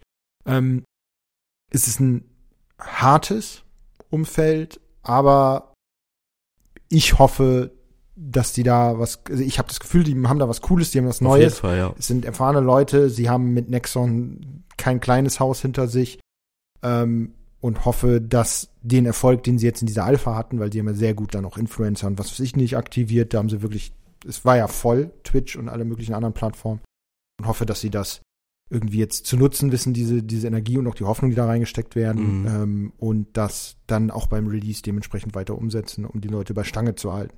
Also ich bin gespannt und ich habe Lust. Ich bin auch gespannt. Ich bin, ich habe auch Lust, äh, ich habe auch Hoffnung. Aber wie du, also es ist gerade cool, weil es eben was anderes ist und was Neues. Ähm, ich habe nur tatsächlich ein bisschen Sorge, dass das äh, schnell wieder verflaut und dann, also abflaut, einfach von der Spielerzahl her. Ähm, werden wir sehen. Ja, Ganz einfach, ne? da kann man viel im Kaffeesatz rühren. Am Ende des Tages sind da auch manchmal Faktoren einfach drin, wo man Ja. sagt, okay, Ich würde es dem Spiel auf jeden Fall Ja. gönnen. So. Ein weiteres Spiel, das ähm, sehr, sehr viel Aufmerksamkeit auf sich gezogen hat und tatsächlich sogar Steam lahmgelegt, glaube ich, ähm, am Release-Tag ist, ähm, oder es ist ja kein richtiger Release, also Early Access Release-Tag Ja. ist Sons of the Forest. Ja. Hammer. Ähm, wir haben beide, glaube ich, nicht den ersten Teil gespielt. Nee. Und ich habe auch wirklich, also für so, so das Genre, so Survival oder Sandbox Survival würde ich es vielleicht nennen, ist auch eigentlich nichts, was mich interessiert, muss ich ehrlich sagen. Deswegen bin ich da auch ganz lange, also beim ersten Teil äh, habe ich überhaupt nichts so mit mitgenommen. Ich bin ehrlich gesagt total überrascht, wie krass beliebt das war anscheinend und wie heiß erwartet jetzt auch der Nachfolger ist. Ähm, wobei Stefan hat es ja bei uns im Stream dann ganz gut gesagt. Ähm, der hat den Vorgänger ja gespielt intensiv, dass es so eine Pandemie-Geschichte war. Ja. Dass das halt Leute gespielt haben, um sich online zu treffen. Also eigentlich auch unsere Entstehungsgeschichte. Ja. Nur, dass wir das so ein bisschen anders äh, gemacht haben sozusagen. Aber ähm, ja, mir war das einfach nicht bewusst, wie, wie krass groß dieses, dieses Spiel ist oder diese, dieses Franchise. Ähm, und dann haben wir uns gedacht, was war das war von dir, ne? So eine Ich wilde glaub, Idee, ja. lass mal, lass das doch mal angucken. Ähm, und dann haben wir es spontan gestreamt und ich hatte unfassbar viel Spaß damit. Also ich bin wirklich sehr positiv überrascht. Auch dafür, dass es eine, ja, es ist ein Early Access, aber es baut ja auf dem, auf dem Vorgänger stark auf, deswegen finde ich es nicht so krass verwunderlich, wie, wie gut es schon läuft. Mhm. Aber ich finde das trotzdem auch richtig, richtig cool, ähm, wie, wie wenig Probleme es gibt. So bis, also wir haben jetzt ja keine großen Bugs oder so gesehen. Und das Spielprinzip macht überraschend viel Spaß. Also da war ich dann schon sehr positiv von überrascht. Ja. Ich glaube, ähm, dass ich das alleine niemals spielen Nee, will. auf gar das keinen ist, Fall. Das Ich ist so ein Ding, nicht. das ist wie bei Valheim, glaube ich, Ja, auch. Das mhm. basiert einfach darauf, dass man mit Freunden tatsächlich irgendwie was macht. Ja, Ne? Also es ist äh, ähnlich wie wenn wir uns zusammen hinsetzen und unsere Keyboards bauen und wir beide dann am Ende da sitzen und sagen, guck mal, das klickert so schön und das, sieht, das fühlt sich so gut an. ja, Ähm, so ähnlich ist das, ey, guck mal, wir haben eine Hütte gebaut, ich habe Feuer gemacht. Ähm, ja. Das Prinzip halt, dass man das zusammen macht und auch ein bisschen lost ist. Also ich glaube, dieses Lost, dieses Verlorenheitsgefühl in erstmal dieser Mechanik und was weiß ich nicht, ist das und dann das zusammen rausfinden, zusammen diese Insel erkunden. Das ist das, was es ausmacht und das macht mir auch unheimlich Spaß. Ähm, ich bin gespannt. Ähm, Wir hatten ja mit ähm, deinem Kumpel, der dann da in dieser Runde dazugestoßen ist, der schon sehr viel Erfahrung hatte und auch den Content, glaube ich, schon durch von Sons of the Ja. Forest. Ähm, ich frage mich da dann natürlich, wie viel Wiederspielwert das hat, außer Mhm. dass man sagt, okay, klar, wenn du Hardcore bist, dann machst du, es gibt auch Modifier, es gibt unterschiedliche Schwierigkeitsstufen und dann sagt man, okay, ich mach's jetzt wirklich auf Hardcore oder so. Ich muss zugeben, ich bin da nicht der Mensch für. nee, ähm, ich fand das so da casual, ich- wie wir es gemacht haben, ganz cool. Da finde ich Valheim tatsächlich in seiner, ähm, das ist ja, glaube ich, bei Valheim ist alles ähm, random generiert, oder nicht? Darauf wollte ich jetzt auch Ja, gerade schon hinaus. Und das ist ne? genau das, wo ich sage, okay, klar, Elemente, es sind die gleichen Items, was weiß ich nicht. Ähm, es wäre, ich bin mal gespannt, ähm, Mhm. Ob da irgendwie noch mal sowas kommt oder vielleicht auch nicht oder man sagt, okay, ich spiele es einmal durch und dann ist es auch gut. Ähm, aber das fand ich dann bei, bei Valheim tatsächlich interessanter. Also ich hätte es cooler gefunden, wenn dein Kumpel jetzt reingekommen wäre und er hätte sich hingesetzt und gesagt, okay, ich weiß, wie das zwar grundlegend funktioniert, Hm. ich habe aber keine Ahnung, welcher von diesen Punkten auf der Karte jetzt was ist. Ja. Das ja. wäre cooler gewesen, ne? Und dass man dann, dann hätte ich Mhm. auch tatsächlich in Kauf genommen, dass man zum Beispiel sagt, okay, es gibt diese Höhlen und die Mhm. Höhleneingänge sind immer gleich. Aber sobald man in die Höhle reingeht, dann hat man einen kurzen, Ladebild, kurzen Ladebildschirm und du weißt nicht, in welcher du landest. Mhm. Ne? Also hätte ich, dann hätte ich auch diesen Also du Riss, meinst so random, die, Ja. ja, okay. da hätte ich diesen Riss in, in tatsächlich Ja. dieser Immersion wahrscheinlich auch in Kauf genommen und hätte es dann interessanter gefunden, weil dann jedes Mal, wenn du mit jemand anders spielst, Mhm. oder auf dem Server kommst, kannst du sagen, ja, ich weiß, wie man eine Hütte baut. Ich weiß, wie man mit Ja. Kelvin, das ist der ähm, AI-Partner, den man dazu kriegt, den Ja. man, der ein bisschen hohl ist immer noch, ähm, wie man den ordentlich steuert und alles Mögliche. Ähm, aber keine Ahnung, wenn wir jetzt in diese Hülle reingehen, das ist ein Mixed Bag. Entweder wir haben Pech oder wir haben kein Pech. Ich, also, also, ne? ich, ich fand tatsächlich, deswegen wollte ich es auch ansprechen, aber das ist für mich, ich habe zu wenig Ahnung von dem Genre, vielleicht ist es auch üb Ja. üblich, ne? Aber ähm, für mich ist das einer der Kernunterschiede oder der Dinge, die, die ich so cool fand, ist nämlich, dass diese Insel, auf der man landet, oder abstürzt, äh, man will da ja landen, aber man stürzt Ja. ab, ähm, dass die halt designt ist. So, das finde ich, glaube ich, macht, macht das bei mir so qualitativ so positiv. Mhm. Weil das ist eine sehr gute Erfahrung. Man läuft ja dann so diese Punkte so ab. Ich finde, die sind auch relativ, also da steht ja nicht, geh erst hierhin und geh erst dahin, sondern man ist ja komplett frei. Wobei aber- der Absturzpunkt ja anscheinend random ist, ne? Genau. Ja. Und genau das finde ich halt so cool, dass die, ähm, die sind halt so designt, dass sie halt irgendwie so eine eigene Sache quasi haben oder eine eigene, ja, Teil dieser Story und die sich dann so, zu, so entfaltet und das, das können halt Sandbox, äh, also so, so, äh, random generierte Welten gar nicht liefern. Also klar kannst du da irgendwie, bei Valheim ist es ja auch so, dass irgendwie in gewissen Gegenden äh, die Bosse so nacheinander sind und dann hat man ja auch verschiedene schwierige Ge Gebiete. Aber es wird immer irgendwo ein bisschen generisch, einfach weil das sonst nicht geht. ja. Und ähm, oder halt auch zu random und, und chaotisch sozusagen. Das ist halt das, was ich so cool finde an dieser Insel, dass die halt handgemacht ist so letztendlich, ne?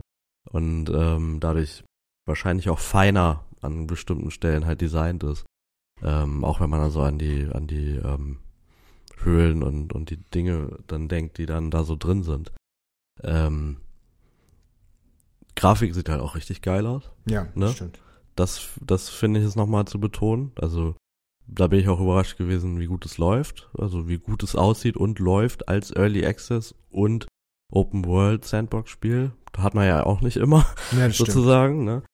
Ähm, und gerade du hast den Kelvin ja schon angesprochen. Ähm, ich glaube, der ist auch so ein bisschen was Besonderes, weil es, glaube ich, nicht so typisch ist, dass man so einen AI-Helper hat Ja. dass man den so einfach losschicken kann, um Holz zu sammeln oder halt, keine Ahnung, wir haben ihn ja immer Fische holen lassen, weil wir zu dumm waren zum Fischen und Mhm. auch vielleicht keine Lust hatten.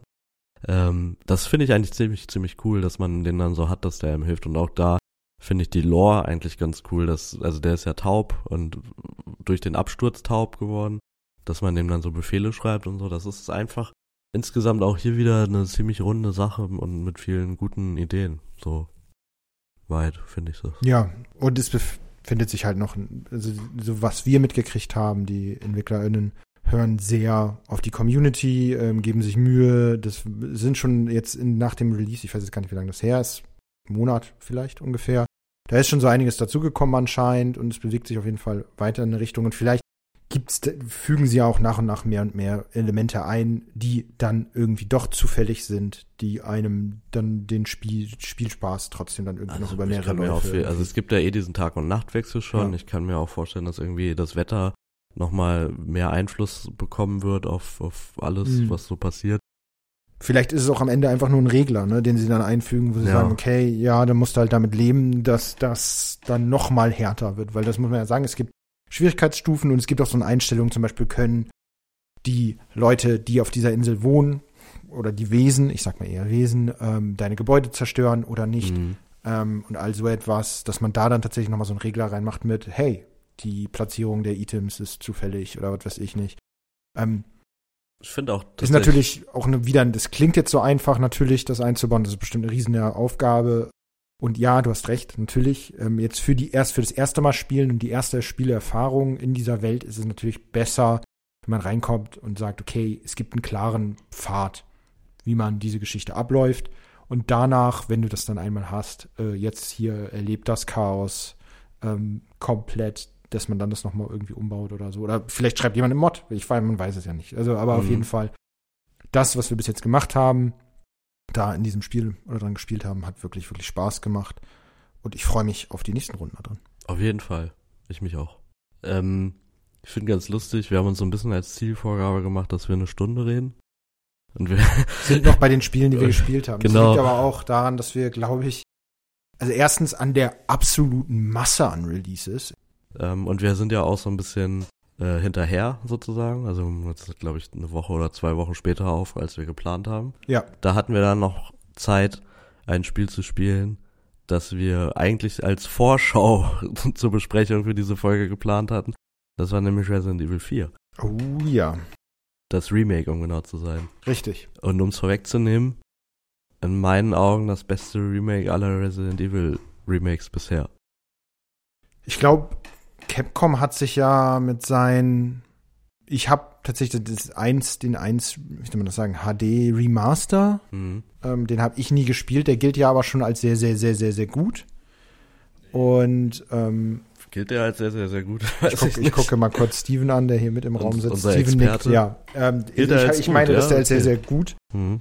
gilt. Und ähm, zwei und drei waren ja auch super. Und generell war dann ja die Frage auch, als es dann hieß, okay, es kommt, jetzt kommt der vierte, wie will Capcom nochmal ein Steinchen drauflegen? Und sie Mhm. haben es ja, also meiner Meinung nach tatsächlich geschafft. Finde ich lustig, du kannst es ja eigentlich nicht bewerten. Weil du den, weil du Original Ich habe den Vierer hast, ja ne? gespielt. Also nicht durch, aber Ja. ähm, teilweise gespielt. Ich habe ihn bis, bis wo war ich? Ich glaube bis nach dem Seemonster Mhm. Ungefähr. Äh, habe ich, hab, hab ich ihn gespielt und dann nicht weitergemacht, weil er mir nicht gefiel. Ich gebe es ehrlich Mhm, zu, ja. im Original. Also ich hatte keinen Spaß damit. Ähm, es mag auch natürlich sein, dass ich natürlich diese. Ich verstehe schon, warum er damals als legendär galt. Ja. Ähm, und viele haben auch gesagt, okay, den kann man ja auch jetzt noch spielen. Und ich glaube, es ist auch eines der meisten re-releaseden Games überhaupt, äh, wenn man so mitkriegt, welche Version es da alles von dem Vierer gibt. Ähm, aber jetzt mit dem Remake hat sofort Klick bei mir gemacht. Mhm. Also von der Atmosphäre, von der Grafik her. Ich finde noch mal auch die Animation. Ich weiß nicht, ob ich mir das einbilde, aber ich finde die Animation auch noch mal besser. Also die Bewegung von Leon und so, wie sich das anfühlt, wenn man eine scharfe Kurve macht oder sonst was, wie der Körper sich bewegt. Das fand ich in 2 und 3 schon super und ich habe das Gefühl, es ist jetzt noch mal besser. Es fühlt sich, keine Ahnung, vielleicht bilde ich mir das nur ein, aber es fühlt sich noch mal besser an. Mhm. Ähm, und tatsächlich, es hat, es fühlt sich unheimlich gut an, weil Kugeln in die Gegner reinzupumpen, so, so komisch das jetzt auch klingt, ne? Ja. Also, weil das Gunplay ist es ja nicht, sondern einfach das, das Sounddesign, wie das klingt, wenn Mhm. du das machst und du hast ja ein 4, weil es ein bisschen actionlastiger ist als die vorigen Teile, auch einfach mehr Muni. Ja, das ist ja Waffen. quasi auch die große Kritik am, am Vierer damals auch gewesen, dass es weniger Survival und mehr Action-Horror geworden ist. Was für mich wiederum der Grund ist, warum ich den vierten Teil so geil finde. Also ich habe immer viel zu sehr Angst gehabt vor, vor eins, zwei und drei. Ähm, vor allem habe ich, ich glaube, den, den, den dritten Teil habe ich sogar nie gespielt und den zweiten sehr, sehr spät. Ähm, wo du auf jeden Fall recht hast, ist diese Sache mit der Bewegung. Ich glaube, das ist aber auch schon im Originalspiel einfach so angelegt, dass das halt alles sehr viel fluider ist. Das war Mugi, falls man das Wir haben, wir haben Katzenalarm. ähm, also die Bewegung ist ja eh in diesem actionlastigeren Spielprinzip bei Resident Evil 4 eh schon viel wichtiger, sage ich mal. Also schnelle Bewegung. Ich glaube, Bewegen an sich ist super wichtig in Resident Evil. Wobei man ja im Original nicht gleichzeitig laufen und schießen konnte, oder? Nee, genau. Das ist eine der großen Änderungen jetzt im Remake, dass man sich bewegen kann und das macht das Spiel auch einerseits hektischer, weil du die Möglichkeit hast zu rennen und du, es ist ja viel dann ist das Survival hier, ist dieses Monsterhorden überstehen und das heißt nicht unbedingt alle killen, sondern halt die legendäre erste Szene ist ja auch einfach nur so ein Timed Survival mäßiges Ding. Aber das fand ich zum Beispiel hat das Original ähm, stressiger gemacht, dass du dich nicht bewegen kannst. Ich fand es auch irgendwie realistischer und gleichzeitig hat es das aber auch so ein bisschen weniger stressig gemacht, auch wenn das überhaupt keinen Sinn macht, was ich gerade sage. Aber dadurch, dass man halt dann steht, in Ruhe zielt, schießt und sich dann weiter bewegt, fand ich das irgendwie vom Ablauf her klarer. Und jetzt ist es einfach sehr viel stressiger, weil ich mich bewege und gleichzeitig ziele und schieße, ähm, um versuche, diesen Gegnern halt aus dem Weg zu gehen. Die sind auch krass intelligent geworden, finde ich. Ich weiß nicht, ob du dieses Video gesehen hast, ähm, das hat irgendjemand mal auf Twitter äh, dann ge geteilt, wie so ähm, teilweise so Axtwerfer das so faken, dass sie werfen und dann tatsächlich gar nicht werfen oder wenn du dich duckst, dass sie dann auch nicht einfach über dich drüber werfen, sondern halt eben entsprechend neu zielen und sowas. Das ist richtig geil gemacht in dem, in dem Remake. Das ist mir tatsächlich noch gar nicht so aufgefallen. Ähm, was ich wirklich sehr angenehm finde, ist der Messer-Parry. Der ist vor allem hard satisfying, ne? Er ist nicht ganz so geil wie Sekiro Perry, aber er ist schon, ist, ist, ich glaube, was es anders macht als die anderen, ist, du hast einen Flow. Du hast einen Ja. Kampfflow drin. Du hast so einen Abfluss von, hey, ja, okay, ich ziel, der Typ kommt nah genug, kommt nah genug an mich dran. Wow, jetzt parry ich, jetzt um, positioniere ich mich um, jetzt mache ich dies, jetzt mache ich das. Und es fühlt sich einfach sehr viel für mich befriedigender an als dieses klonkige. Ähm, und es ist einfach zwei und drei cool für sich, macht seinen Spaß.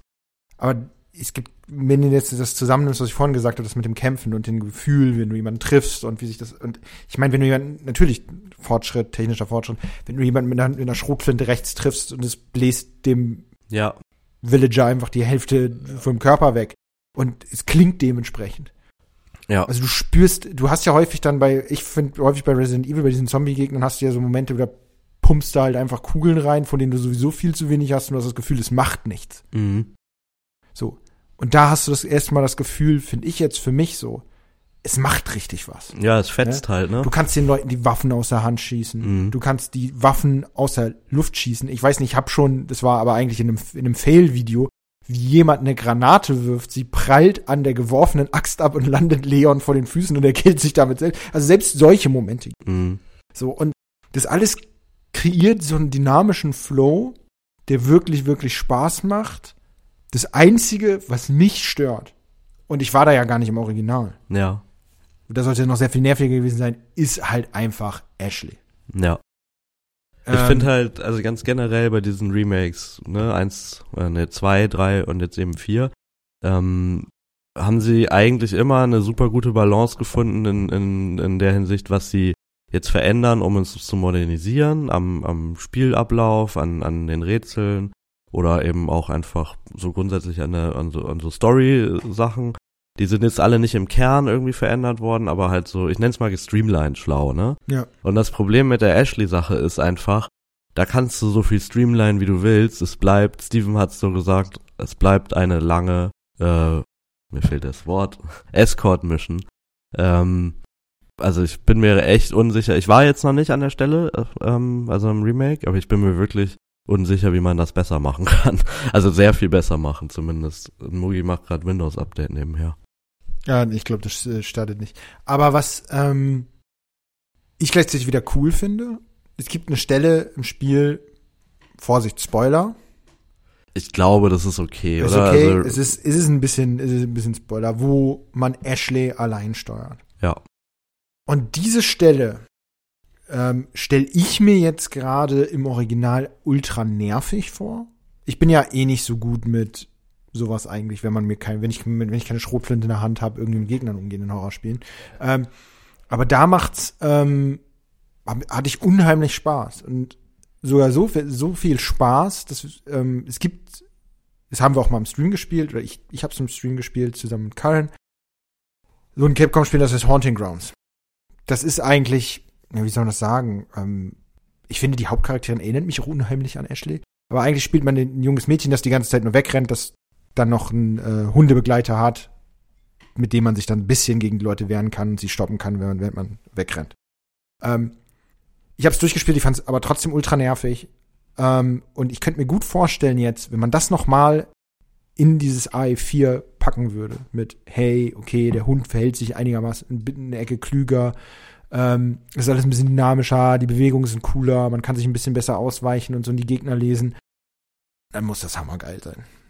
Also ich Ja. bin wirklich, ich hätte es nicht gedacht, weil ich tatsächlich vier mir einfach nicht, ich weiß nicht, es hat mir nicht getaugt Mhm. und jetzt taugt es mir unheimlich. Und allein dafür möchte ich Capcom danken, weil ich jetzt endlich wahrscheinlich das nachholen kann, was du damals hattest, als du das erste Mal auf der Gamecube gespielt hast. Ähm, Ja, also äh, ehrlich gesagt, ähm, ich hatte auf das Remake gar keinen Bock, weil ich finde, das Originalspiel bis auf den gleichen Kritiken weiterhin, also Ashley, Escort Mission und so weiter, ähm, bombig, ganz einfach. Mein ganz subjektiver Eindruck war an der Stelle, das ist das Spiel, was am wenigsten ein Remake braucht.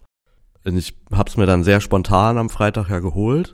Und ich muss ehrlich sagen, ich bin komplett, also ich lag komplett daneben sozusagen. Die haben wirklich ein richtig geiles Spiel sehr viel besser gemacht und das, das Remake macht total Sinn sozusagen in meinen Augen.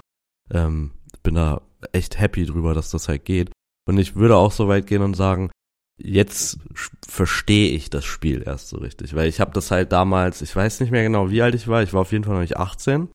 Oh. Ähm, und ich war aber so, also ich habe mich mega cool gefühlt, weil ich das geschafft habe sozusagen. Hat der Jugendschutz etwa versagt? Genau, der Jugendschutz hat absolut versagt und ich habe mir das Spiel selber in einem Second-Hand-Laden gekauft, der auch neue Spiele hat.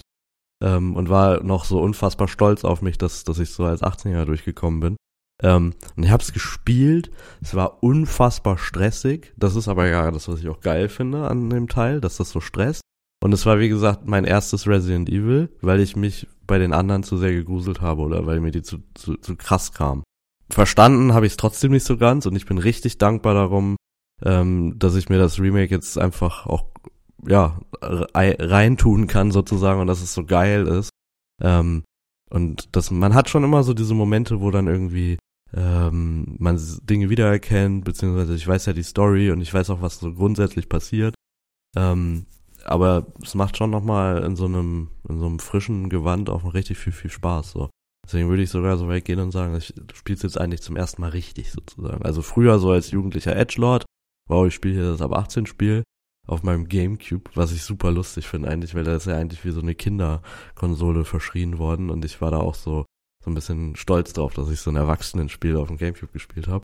Ähm, es ist aber halt auch wirklich ein Erwachsenenspiel, ne? Also nicht nur vom Gore her, sondern auch von der Thematik und so weiter. Die ist übrigens, das habe ich auch voll vergessen, wie abgefahren dumm die Story eigentlich ist. ich finde die Stories in, in, in, also die Grundstory von Resident Evil ist eh schon weird, aber ich finde sie in den Teilen davor auf jeden Fall nachvollziehbarer als alles, was im vierten Teil passiert. Weil der vierte Teil, der hat ja auch so eine unfassbar kurze äh, Intro-Szene, wo einfach nur mal kurz klar gemacht wird, in den letzten, was weiß ich, es waren mega viele Jahre, die sind da angeblich äh, durch die, durch die, wie sagt man, durch, durch den Wald geflogen? Keine Ahnung. Es gibt doch so eine Redewendung, egal. Aber es wird einfach gesagt, Leon Kennedy ist jetzt Spezialagent für die Sicherheit des Präsidenten und kommt auf eine Solo-Mission, wird ja nach Spanien geschickt, um seine Tochter zu retten. Dies ist, äh, ist es komplett. Kommt eigentlich raus, was die Tochter überhaupt. Ich habe mich das echt gefragt, was hat die Tochter überhaupt in Spanien gemacht? Oder wurde sie wurde sie von den Leuten außerhalb von von irgendwie? Die, das ist das habe ich mich heute gefragt, tatsächlich beim Spielen. Ja, War sie da irgendwie auf äh, Spring Bay Break Urlaub, was weiß ich nicht, was auch immer man da so macht als ja, du hast es ja noch nicht gespielt, also noch nicht durchgespielt, auch das Original nicht, deswegen würde ich dir das jetzt mal nicht spoilern. Okay. Ähm, es gibt aber eine Erklärung wie gut und wie Hane oder wie Hanebüchen dir ist. Mal schauen, wie du das findest. Ich glaube tatsächlich, aber das ist, was du sagst. Ähm, klar, gameplay-technisch sollte man schon noch mal krass differenzieren. Ich mochte aber natürlich diese klassischen, ich, ne, ich mache gerade äh, Airquotes, ähm, Resident Evils, weil du halt immer noch dieses Ding hast, okay, wir sind in Raccoon City, da ist irgendwas ausgebrochen und man betrachtet das aus verschiedenen Perspektiven. Das war halt irgendwie so, Ne? Und dann wird es auf einmal ausgemacht und es gibt jetzt was anderes, diese Las Plagas und bla bla bla. Und das, deswegen mochte ich sieben auch wieder zuerst so gern. Wenn man das natürlich durchspielt, merkt man natürlich, das ist ja in das Ganze eingebaut und es ist genauso Hanebüchen und bekloppt wie alles andere auch. Ähm, aber ich mochte sieben in seiner Art und Weise, weil das so super contained war. Also ja. du hast halt dieses Ding von er sucht seine Frau, die halt irgendwo da ist, gehst in dieses Haus und spielt alles in diesem Haus. Einser spielt ja auch wirklich nur in diesem Anwesen, ne? Zwei, drei spielt nur in dieser Stadt, ne? Und dann auf einmal in vier, wow, Resident Evil Goes International, bums, bis in Spanien. Ja, es ist schon, ähm, also das, du, du sagst eigentlich alle Sachen, die, die so die typische Kritik eigentlich sind. Ne? Also ja. ich finde ja auch sieben total cool, weil es eben so ein bisschen ja sich kleiner macht, weil mit vier, fünf und sechs, fünf und sechs habe ich nicht gespielt, aber man weiß, man spürt auf jeden Fall mindestens mit vier, Du hast es jetzt Ghost International genannt, ähm, aber es wird einfach größer und aufgemachter. Ja. Und ich finde aber eigentlich trotzdem im vierten Teil auch egal wie blöd diese oder also ich finde das eigentlich cool, dass das so eine blöde Story im Grundsätzlichen ist, aber sie hatten da ja schon auch ein storymäßiges Problem, ne, weil Raccoon City ist halt einfach bumm weg. Man kann da kann man nichts mehr machen ja. so. Und ich finde auch, also wahrscheinlich war es so geplant, keine Ahnung, aber ich finde es auch legitim, dass so, dass man den ersten, die ersten drei halt als eine abgeschlossene Trilogie betrachtet. Und dann musste man halt zumindest damals zu dem Zeitpunkt irgendwie einen Weg finden, weiterzumachen. Und äh, da fand ich diese Lösung eigentlich ganz cool. So viel sei aber auch gesagt, es ist natürlich trotzdem irgendwie eine Connecke, ne, zu Umbrella und so weiter. Klar. Und die gibt's ja dann auch in, in Sieben und in Village ja auch wieder, so. Aber es ist wirklich fast schon ein bisschen so, gar nicht back to the roots, würde ich es gar nicht nennen. Also ab sieben wieder, aber ein Rückbesinnen sozusagen auf alte Stärken, so. Ich bin ähm, auf jeden Fall gespannt, was mich da, was da noch auf mich wartet. Und was ich so cool finde bisher in diesem Jahr, ist ja eigentlich vor allem dass wir nicht hinterherkommen mit allem. Dass wir nicht hinterherkommen, sowieso, aber auch, eigentlich ist es irgendwie das Jahr der Remaster, von denen man nicht wusste, dass man sie braucht. Dead Space war ich ganz klar, ich gehörte da zu der Fraktion wie du, wo ich gesagt habe, ja. Also das haben ja eigentlich alle gesagt, das, das braucht keine Sau. Das Spiel ist so gut. Und dann kommt's raus und alle sagen, okay, doch. Ja, ja, ich, ich spüre es. Ähm, ich fühl's. Ich fühl's. Und Resident Evil 4 war es jetzt ähnlich. Mhm. Und es ist vor allem so witzig, weil das nach etwas kommt wie The Last of Us, der Remake, Remake.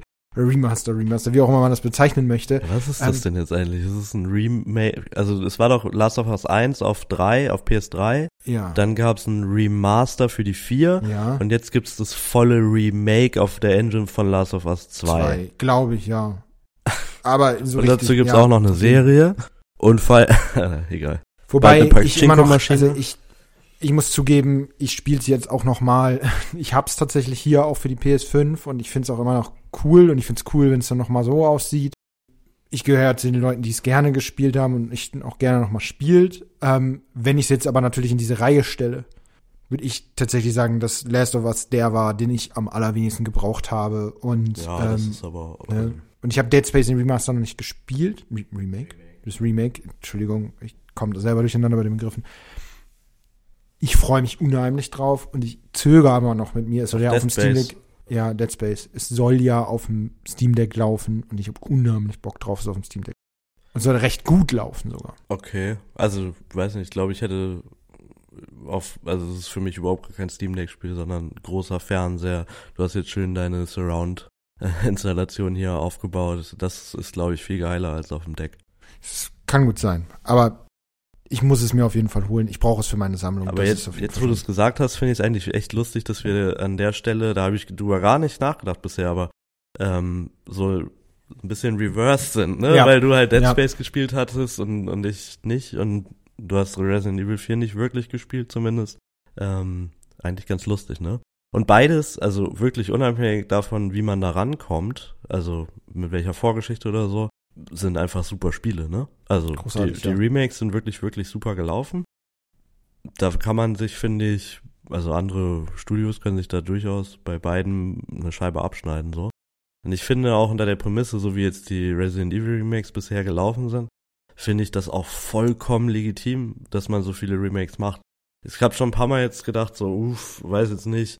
Also es es fängt jetzt so ein bisschen so an, als wenn fast jede Spielereihe neu gemacht wird, weil es irgendwie auch billiger ist ähm, oder einfacher zu verkaufen auf einem bestehenden Franchise oder einem Lieblingstitel von vielen Menschen irgendwie nochmal Cash zu machen so. Ganz grundsätzlich würde ich das erstmal ran, also finde ich es gar nicht schlimm sozusagen, ne? Also gerade auch wenn man dran denkt, die Spiele zugänglicher zu machen so. Muss man halt immer gucken, ob es ein Remake oder ein Remaster ja. nicht reicht so. Aber bei den Resident Evil Remakes würde ich halt wirklich sagen, dass die machen Sinn als Remakes, weil sie eben diese Quality of Life Verbesserung haben und ähm, weil man sich halt auch traut, Dinge anzupassen, die halt nicht so gut waren im, im Original. Die halt genervt haben, ne? damals halt Stand für seine Zeit waren, ja. Und eben da auch so ein bisschen, ich, ich sag mal, das Risiko eingehen, so diesen Die Hard Fans oder den True Gamern sozusagen Futter zu geben, das zu kritisieren, weil man halt irgendwas verändert hat, was sich viele gewünscht haben. Ja. Äh, oder was viele geliebt haben am Original, ne? Gibt's irgendein Spiel, wo du sagen würdest, du hättest gern ein Remake dieser Art? Fällt dir jetzt einfach aus dem Kopf eins aus, ein, wo du sagst, okay, das hätte ich gerne so? Mm, ich bin super biased davon, weil ich gerade die Folge Besties dazu gehört habe. Ich weiß nicht, ob du die schon gehört hast, die, die letzte. Und da sagen sie halt Metal Gear. Und ich glaube, oder Metal Gear Solid. Und ich glaube, das wäre es tatsächlich auch. Es gab ja schon ein Remake, das, also Twin Snakes. Ja. Und ich finde, das geht auch genau in diese Richtung. Ne? Also ist jetzt auch schon wieder älter. Aber die haben ja damals wirklich Metal Gear Solid 1 für den GameCube in der Zweier-Engine neu gemacht. Das fand ich schon ziemlich cool. Und ich fände das vor allem halt interessant aus diesem Aspekt, dass, dass es halt zugänglicher wird und moderner, weil ich glaube, Steven hat's ja auch vor einer Weile das, den ersten Teil gespielt, glaube ich, wieder. Das ist schon harter Trash. Gameplay-mäßig, finde ich. Kamera geht gar nicht. Also, ich glaube, da kann man schon durch so einen leichten Perspektivwechsel eben genau wie bei Resident Evil äh, von dieser Tanksteuerung oder halt von diesen vorgerenderten Hintergründen hin zu so einer sehr nahen Third Person oder mhm. halt fast schon Ego-Shooter-Perspektive, glaube ich, nochmal ein richtig geiles neues Spiel draus machen. So. Das ist so, ich glaube, das ist aber die obvious choice sozusagen, ne? Mhm. Was ich zum Beispiel überhaupt nicht geil finde oder mich überhaupt nicht interessiert oder juckt, ähm, um die Frage andersrum zu beantworten sozusagen, ist das Silent Hill 2 Remake. Okay.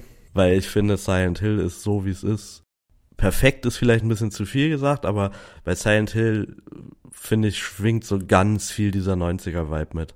Denn das, dieses trashige, also die Grafik es ist ja einfach halt scheiße. So, ein, so und es hat halt so einen Twin Peaks-Faktor, finde ich, auf seine ja. eigene Art und Weise. Und ich bin sehr gespannt, wie sich das auf so eine, auch die Story an sich, also man nimmt äh, dieses gesamtes Medium, wenn du es dir, wenn mhm. du es dir, wenn du es spielst und anguckst, du nimmst halt vieles in Kauf und sagst, ja, okay, das ist das als Produkt seiner Zeit. Genau. Finde ich. Ja. Und wie das jetzt interpretiert wird, diese neue Variante, das wird definitiv sehr, sehr ich, interessant. Ich habe wirklich, ähm, also ich finde ja auch die Story von zwei oder ich finde zwei ja auch gar nicht so geil wie viele andere. Also meine Favoriten sind auf jeden Fall der erste und der dritte Teil. Ähm, aber ich habe das Gefühl, dass da ganz schön hart cringe bei rumkommen könnte. Wenn das denn so schick und äh, clean ist vielleicht ein gutes Wort für so neuere, also so diese HD-Grafik und so, wenn das so, äh, wenn da dann nicht weiter gedreht wird, einfach auch hier wieder aus Angst, um halt die Fans nicht irgendwie zu erzürnen, finde ich die Story schon wirklich, ja, okay, sag ich mal. Okay. Ich, ich kann den Appeal verstehen so, aber er hat mich halt gar nicht gecatcht. Und das ist auch der Hauptgrund, also um es auch mal direkt zu sagen, ne? Äh, Silent Hill habe ich jetzt nicht wegen den Gameplays gefeiert. So, das mhm. war schon die Story. Deswegen oder halt wie sich so entfaltet und und die Atmosphäre. Atmosphäre kann man sicher nachbauen, haben wir ja bei Dead Space zum Beispiel gesehen oder jetzt eben auch bei Resident Evil. Ähm, aber die Story ist halt das Herzstück und da wird, glaube ich, am wenigsten verändert und das ist dann genau das, was mich halt am zweiten Teil und am Remake nicht wirklich juckt bisher. Mhm. Sage ich jetzt natürlich ganz locker. Ich weiß auch wieder, wie es wird. Dann kommt dann das Spiel raus und vorher ist die Hype-Spirale am Gehen und Marketing dies, das und dann hole ich es mir dann doch Day One. Ja. Oder vielleicht kommt eine geile Special Edition und die ist ja dann doch ganz cool zu haben. Ne? Dafür würde ich es auch. So mit schöner Langspielplatte. Ne, in, in welcher Art auch immer, so, aber trotzdem, um die Frage halt so rum zu beantworten, ja. wäre das halt das, was ich jetzt am wenigsten bräuchte. Und bei Metal Gear fände ich es zumindest interessant, sagen wir es mal so. Und bei dir? Ich habe tatsächlich zwei Sachen. Ja. Nummer eins. Eigentlich sind beides fast schon faule, einfache Antworten. Mhm. Nummer eins ist Dino Crisis. Finde ich nicht faul, die Antwort, aber ja. Also ich habe unheimlich Bock, nochmal dieses Perlchen irgendwie da rauszuholen, zu sehen und das mit der RE-Engine dementsprechend einfach aufzubauen. Mhm. Fände ich super cool ist natürlich, die Frage ist, wer kennt heutzutage, also ne, wer von den jungen ja. Kids heutzutage, der spielt, das ist halt das am cool, Ende. Ne? Das ist die große Frage. Aber genau ich der mein, Faktor, ne, weil ähm, Silent Hill, ist klar, dass irgendwann mal ein Remake kommen musste ja. und Resident Evil und. Aber wenn Capcom jetzt schon Wave-Shooter mit Dinosauriern macht, warum dann nicht auch Dino Crisis? Ja, ähm, klar. Ne? Ja. Und das andere, Vielleicht ist das, wie heißt ein Exo Primal oder so? Ist, also? ja, Vielleicht genau, ist es ja ein verstecktes Remake oder du kannst es und dann ist so der Twist, dass du irgendwie später. Wenn du den T-Rex dreimal von hinten im, im Nachtmodus erschießt, dann äh, startet Dino Crisis. Oder was, was halt mindestens cool wäre, wenn es so ein Nod in zum Dino Crisis gibt und das eigentlich so in der gleichen Welt oder so spielt, ne? Ja, das wäre cool, aber ich, ich würde es halt, ich würde es gerne ja, spielen. Klar. Ne? Wir haben es mhm. ja auch schon mal angespielt. Ähm, ist ein, ist ein cooles Game. Auf jeden Fall. Ähm, und Nummer zwei, Final Fantasy 9. 9 ist jetzt, ja, okay. Aber Ähm, dann so, so Remake im, im Siebener, äh, Re, wie heißen die jetzt? äh, Re, also diese Siebener Remake-Style oder meinst du so ein, ich sag mal, klassischeren Remake mit polierterer Grafik oder halt also neuer Grafik und äh, vielleicht ein bisschen so Ver Verbesserung am Gameplay oder willst, Mir oder willst du so ein Re, so, so wie so sieben halt ein Reimagining fast schon? Nee, auf gar keinen Fall mit Nomura. ähm, Entschuldigung, ich weiß, es gibt viele Leute, die mögen da draußen ähm, Kingdom Hearts und auch das Siebener und so. Ähm, ich einfach tatsächlich, also ich hätte nichts gegen ein Retelling, aber ich hätte gerne aufgebaute Grafik, aber ohne dieses Action-Roleplaying. Ne, auf, Ja. auf, äh, Also einem dem, dem, dem- Originalspiel treu bleiben. Genau, dem Originalspiel. halt. Klar, natürlich, wie wir das auch bei jetzt bei, bei 4 hatten. Das heißt ich bin wirklich da kein, ähm, wie soll man sagen, Jünger. Ich versucht Leute ans Kreuz zu nageln, wenn man sagt, das ist eine moderne Adaption und äh, die Zeit ist nicht stehen geblieben. Ja. Ne, die Zeit ist Genau. nicht stehen geblieben. Wie macht man? Ich find's schön, dass so alte Game-Perlen sowohl für Neuzugänge, Mhm. also junge, neue Gamer irgendwie den Zugang ermöglicht durch diese Remakes und auf der anderen Seite Leute, die daran abgeprallt sind Mhm. ne, ähm, nochmal eine Chance zu geben, daran zu kommen. Klar gibt es viele andere Sachen, wo ich mir, wo ich sagen würde, das würde ich gerne. Ich würde auch gerne Code Veronica ne, gerne auch Ja. spielen. Ähm, ohne dass es mich ähm, komplett versohlt, weil ich einmal einen Schuss ähm, aus Versehen daneben gesetzt habe und ich dann mich selbst eigentlich mehr oder weniger gesoftlockt habe. Ähm, aber klar, es gibt einfach Sachen, wo ich sage, ey, wenn ihr sieben gemacht habt, warum dann noch nicht neun? Und warum auch eigentlich auch nicht sechs? Ne? Also kann man auch sagen, ne?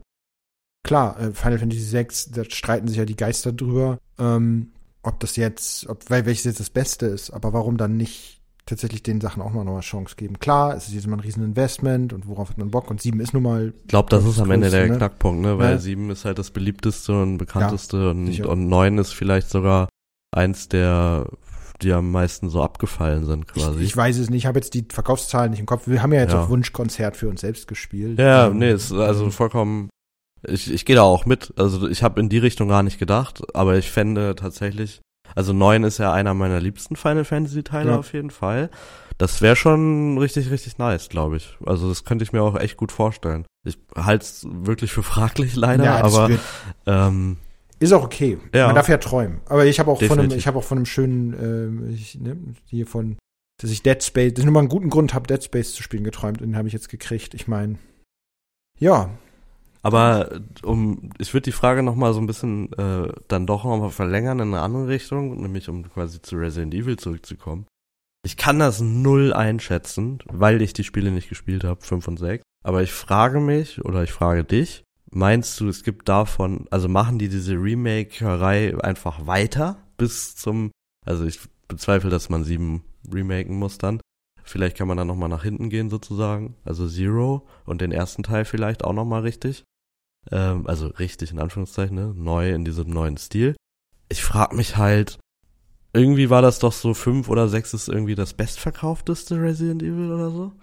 Ähm, und da, die sind ja schon harter Trash beide, glaube ich, ne? Und so auch richtig, richtig Trash, nicht mal mehr, dass man sagen kann, wow, das ist ja witzig Trash, sondern die sind doch einfach scheiße. Aber das weiß ich nicht. Ich glaube, das so gehört zu haben. glaube, ich habe fünfmal mit meinem Bruder gespielt und ich hatte auf so einer Trash-Ebene Spaß. Ich kann es mir nicht vorstellen. Aber auf der anderen Seite, ich verstehe auch vieles nicht in diesem Decision Making, also für mich selbst persönlich jetzt, äh, ähm, wie Capcom da Dinge en entscheidet. Also du hattest ja, sieben hat ja auch viele Leute vom Kopf gestoßen. Ne? Und viele gesagt, okay, was ist denn das jetzt? Was wollen sie da von uns? Das ist First Person, dies, das, Kein Ananas. Ja, Das genau. Was, was ist- ist denn das eigentlich? Ja. Ähm, und es hat aber auf der anderen Seite frischen Wind mit reingebracht. So. Und dann haben sie gesagt, okay, wir haben jetzt einen Cut gemacht. Wie können wir eigentlich das, was wahrscheinlich, das ist ja jetzt, jetzt alles Gerate, ne? Also Ja. wie können wir vielleicht den Schaden, den wir ruftechnisch an dieser Serie gemacht haben, mit diesen beiden Teilen, auch wenn sie sich finanziell gelohnt haben. Ich weiß jetzt nicht, wie äh, diese sechs, sechs gilt ja als das meistverkaufteste, aber wie, was sind die Zahlen? Ist es über die ganze Zeit? Ist es dieses ganze Ah. Verramsche mit drinne, dass es in irgendwelchen Bundles mit drinne war und dann mehr oder minder Leuten um die Ohren gehauen wurde? Ich weiß es nicht. Ich müsste mir jetzt nochmal die Zahlen angucken. Aber sie haben jetzt ja sehr viel Ruf wieder hergearbeitet mit diesen Remakes von 1 bis 3. Dann siehst du aber gleichzeitig, dass sie trotzdem diese CGI-Filmadaptionen weitermachen, Ja, die irgendwie ein auch bisschen Komm, ja. fragwürdig sind. Ich gucke sie mir gerne an, aber auch wieder auf dieser Haha, okay, ist ganz witzig Ebene. Ja. Dann hast du ähm, jetzt diese Live-Action-Adaption, diese Serie, die auf Netflix lief, die ja wirklich, sorry, nicht gut war. Ähm, es fühlt sich ein bisschen lost an. Also es ist jedes Mal, okay, wir hauen jetzt ein of the Park, ein Home Run und dann greifen wir wieder richtig ins Klo. Und dann machen wir einen Home Run und dann greifen Mhm. wir wieder richtig ins Klo. Ich weiß nicht, wie das Decision-Making da abläuft. Also ich würde, für mich wäre tatsächlich jetzt fünf und sechs nochmal zu machen. Also es läuft sowieso, ja eigentlich auf allen Systemen, ist es noch anschaubar, ist es einfach nicht, ist es nicht notwendig. Sind irgendwie, ich glaube, zehn Jahre alt ist das aber jetzt auch schon, ne? Also der fünfte Teil. Oder der sechste, bin mir nicht sicher. Aber, also zu diesem Decision Logic Thema, ich finde zum, also bei der Entscheidung, die Remakes zu machen, die finde ich ist glasklar und super logisch. Also, dass man mit zwei anfängt und dann eben drei und vier macht, das sind in meinen Augen No-Brainer. Aber die Frage ist, weil ich sie halt nicht kenne wirklich, wie das bei fünf und sechs ausschaut. Ähm, und dann hast du aber trotzdem recht an diese, an diesen ganzen Komplex mit den, äh, mit den Filmen und so habe ich gar nicht gedacht. Das ist ja wirklich ein krasses Franchise eigentlich so. Das Ja. sind ja nicht nur die Spiele, ne? Ja. Ähm, ich finde übrigens aber die Resident Evil Filme mit Mila Jovovich gar nicht so scheiße. Nee, die, die haben, die habe ich mit Karin auch noch mal letztens geguckt. Sie, Mhm. sie fand das auch großartig. Auf, auf einer, auf einer, sie machen ja Spaß. Ja, Ähm, und am Ende wissen wir es nicht. Wir sind keine Executives bei Capcom.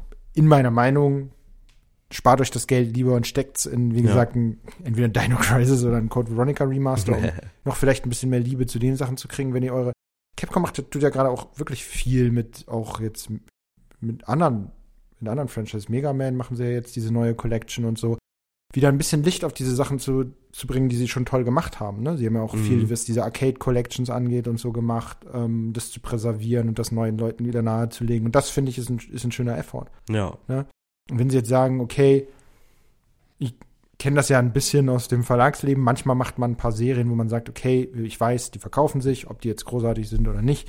Ähm, also ob ich die persönlich großartig finde oder nicht, ne? Nicht generell, sondern Ja. subjektiv. Ich Mhm. weiß, es gibt eine Fanbase dafür, die Leute lesen es und es verkauft sich so viel, dass man dann sagen kann, okay, wir können jetzt auch ein paar Liebhaber-Sachen machen. Capcom macht es weiter. ja, Ich muss nicht alles verstehen, ähm, aber solange ich mehr von dem Kram kriege, der ist, Resident Evil 4 Remake, do your thing. ja, Ne? klar. Ich, ich fand's nur, ähm, ja, interessant halt mal diese Frage irgendwie so ein bisschen, ja, rei- reinzustellen. Einfach weil ich keine Ahnung habe. Also ich habe von dem Kosmos wirklich keine Ahnung. Wie gesagt, Resident Evil 4 ist das einzige Resident Evil, zu dem ich überhaupt was sagen kann. Äh, 7 und Village hatte ich jetzt dann natürlich auch irgendwie. Ähm, ja, aber genau, ich wollte ich wollte da nur einmal so ein bisschen reinleuchten sozusagen. Ähm, was steht denn dieses Jahr noch an, Johannes? Wow. Also, ähm, eigentlich wollten wir ja in zwei Folgen das Jahr willkommen heißen, nachdem wir in unserer ersten Folge das letzte Jahr verabschiedet haben. Ob wir das jemals schaffen, das komplette Jahr zu beleuchten, während wir gleichzeitig auch noch den Games hinterherrennen, die wir eigentlich gespielt haben, ist eine fragwürdige Sache. Vielleicht machen wir es einfach so weiter, wie wir es bisher gemacht haben. Und wir haben ja immer, das sind ungefähr ein Monat oder anderthalb Monate, die wir brauchen, um eine neue Folge dann irgendwie auf die Platte zu kriegen. Ähm, und werden einfach das ganze Jahr lang das Jahr begleiten. Begleitend willkommen heißen. Ich glaube auch. Ähm, ja. Vielleicht ist was- das der einfachere Weg. Ja, es ist Für uns. Für uns. wir machen es uns ja auch gerne einfach. Tatsächlich haben wir uns, bevor wir mit dieser Episode angefangen haben, mal nochmal angeschaut, was kommt denn eigentlich so noch jetzt in den nächsten Wochen? Und der April sieht ein wenig ruhiger aus. Auf jeden Fall für das, für die Dinge, auf die wir richtig, richtig Bock haben. Ja. Ähm, eine Sache, die ich tatsächlich hier schon rumliegen habe, ist ähm, Grim Grimoire ähm, von Vanillaware. Das ist so ein Re-Release, glaube ich, von einem PlayStation 2 Strategiespiel. Ich bin da sehr gespannt drauf. Ich habe es mir damals letztes Jahr im Herbst in Japan gekauft. Ist immer noch nicht gespielt, weil, naja, ihr merkt, wir haben ja schon genügend ähm, zum Spielen. Aber ähm, es kommt auf jeden Fall am 4.4. raus. Und wenn ich nicht darüber rede, dann müssen wir halt zur Not Steven einladen, der da sehr, sehr, glaube ich, ähm, sehr drauf brennt.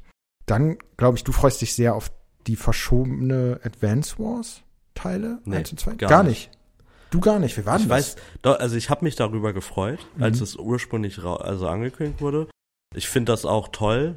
Gleiches Argument wie das, was wir vorhin hatten, dass es erstens wieder zugänglich wird, dass die, die machen ja auch die Grafik schöner und haben Mhm. so ein bisschen den Artstyle angepasst, beziehungsweise alles aktualisiert. Ich finde das total toll, dass es kommt.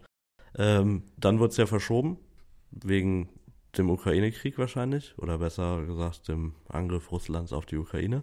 Mhm. Ähm, und dadurch habe ich dann irgendwie das Interesse verloren. Ich weiß gar nicht, also Ist einfach so in der Zeit so- verloren gegangen. so ein bisschen genau. Jetzt kommt es. Es ist ein- ich habe es jetzt nicht so aktiv auf der auf der Liste sozusagen. Ich bin mir ziemlich sicher, dass ich es mir holen werde. Ähm, vielleicht nicht zum Launch, sondern irgendwann später. Aber irgendwie irgendwie juckt's mich nicht so wirklich. Ich weiß gar nicht warum, aber es kann auch damit zusammenhängen, dass eh einfach das Spiele ja so voll ist und äh, man so ein bisschen gucken muss, was was man dann äh, ja tatsächlich spielt, so ne? Ja, dann Dead Island 2, wo sich, glaube ich, einige darauf also freuen. Es waren ja sehr viele skeptisch. Ich habe jetzt schon die ersten Stimmen gelesen von Leuten, die halt Previews spielen durften. Das klang alles, oh, jetzt haben wir schon wieder einen Katzenüberfall hier. Ähm, das klang bisher alles sehr positiv, fand ich, überraschend, nachdem das so viel geschoben wurde, so viele ähm, Wechsel von den Entwicklerstudios und so weiter und so fort. Ähm, das kommt am 21.04. Ich weiß nicht, ob ich reingucken werde. Es hängt ein bisschen davon ab, ob man vielleicht ein Review-Key erhält oder nicht und man mal reinschauen kann oder so. Aber ich bin da auf jeden Fall sehr gespannt. Worauf ich mich tatsächlich freue, Star Wars Jedi Survivor, weil ich mit dem ersten Teil dann doch meinen Spaß hatte. Als, ähm, wie soll man das sagen?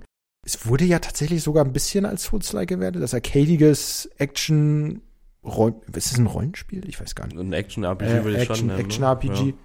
Ähm, bin ich, bin ich, auf jeden Fall bin ich sehr, sehr gespannt.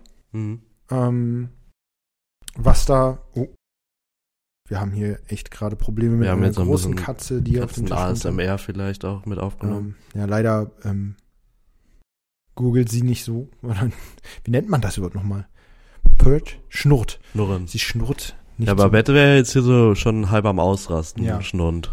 Ähm, aber da freue ich mich auf jeden Fall drauf. Da habe ich ja tatsächlich äh, glücklicherweise mit der neuen CPU ein, ein, ein, ein Key werde ich erhalten, wenn, Mhm. ähm, wenn es rauskommt, weil ich mir eine neue AMD-CPU gekauft habe. Und deswegen. Werbung, Ende. Nein, das, ich, ich glaube mittlerweile die Aktion ist schon wieder vorbei. Ähm, aber ähm, Alles gut. freue mich darauf, tatsächlich da dann mal ein Wochenende mit zu verbringen. Ich denke mal, das wird Mhm. ganz cool. Das glaube ich auch, ja. Angeblich kann man jetzt mit dem Lichtschwert auch Körperteile Endlich. Anscheinend ja. Ich klinge jetzt auch wahrscheinlich wieder wie so ein, wie so ein richtig nerviger Edgelord an der Stelle. Aber das war tatsächlich einer der Dealbreaker für mich am ersten Teil. Dieses sehr, also jetzt nicht, dass ich ultra Bock drauf hätte, gezielt irgendwie die Arme abzuschneiden. Aber ich fand das schon seltsam. Das Spiel ist schon für Erwachsene so grundsätzlich. Also einfach vom Schwierigkeitsgrad her, glaube ich. Oder junge Erwachsene meinetwegen kann man da noch präzisieren, ist auch egal. Aber ich finde das einfach seltsam, wenn das irgendwie nicht passiert. Ja, mein Highlight kommt dann ein bisschen später. Das ist nämlich der Nachfolger zum Breath of the Wild mit dem Namen Breath of the Wild 2, Tears of the Kingdom. Nein, heißt nur, heißt nur noch Tears of the Kingdom, ne? Ich glaube ja. Äh, f- da gab's ja äh, vor, ja, ich glaube Anfang der Woche war das doch. Gab's nicht Gameplay? dieses das erste Mal Gameplay, ähm, da, das finde ich schon auch richtig krass, auch das nochmal so zu betonen. Das erste Mal Gameplay. Wir sind irgendwie anderthalb Monate vor dem vor dem Release des Spiels und wenn man ehrlich ist, weiß man nichts darüber. Das Mhm. ist jetzt das erste, was man wirklich gesehen hat zum Thema, wie das Spiel dann eigentlich aussieht ähm, und, und wie es sich spielen wird, was für Funktionen es gibt. Ne? Dieses Sandbox äh, wird ja auf die Spitze getrieben, dadurch, dass es jetzt so einen Bau-kombinationsmäßigen Modus gibt, um Waffen und auch Dinge herzustellen, wie, wie Fahrzeuge oder einfach auch Geschlechtsteile.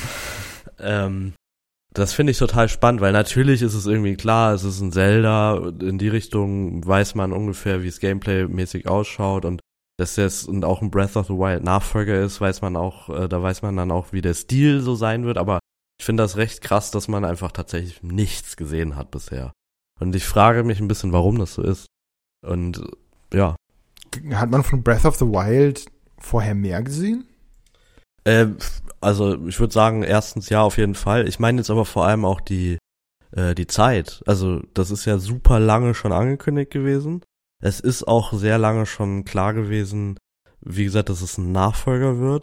Aber man, also ich glaub, mir fällt kein Spiel ein, ever, jetzt aktuell, das, bei dem man anderthalb Monate vor Release noch nichts vom Gameplay gesehen hätte.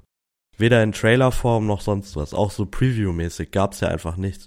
Ich bin wirklich überrascht worden, dass das jetzt kommt. Also, ich hatte das natürlich irgendwie mir gemerkt, weil ich Bock drauf habe, aber vom Gefühl her, vom Information, also dieser offizielle Informationsstand, ne, wie gesagt, so subtile Dinge oder so logische so Schlüsse kann man sich erziehen, wie es aussehen wird zum Beispiel. Aber dass man halt einfach wirklich gar kein Material dazu hatte, außer wenn es hochkommt, drei Teaser-Trailer, finde ich dann schon krass, wenn das dann halt in anderthalb Monaten, wie gesagt, rauskommt. Und wahrscheinlich war sich Nintendo, ist jetzt wieder Kaffeesatzgerühre, aber wahrscheinlich war sich Nintendo einfach bewusst, wow, okay, das war Breath of the Wild war halt einfach ein super Hit. Wir können jetzt nicht irgendwas Halbgares zeigen, sondern wir müssen uns hundertprozentig sicher sein, mhm.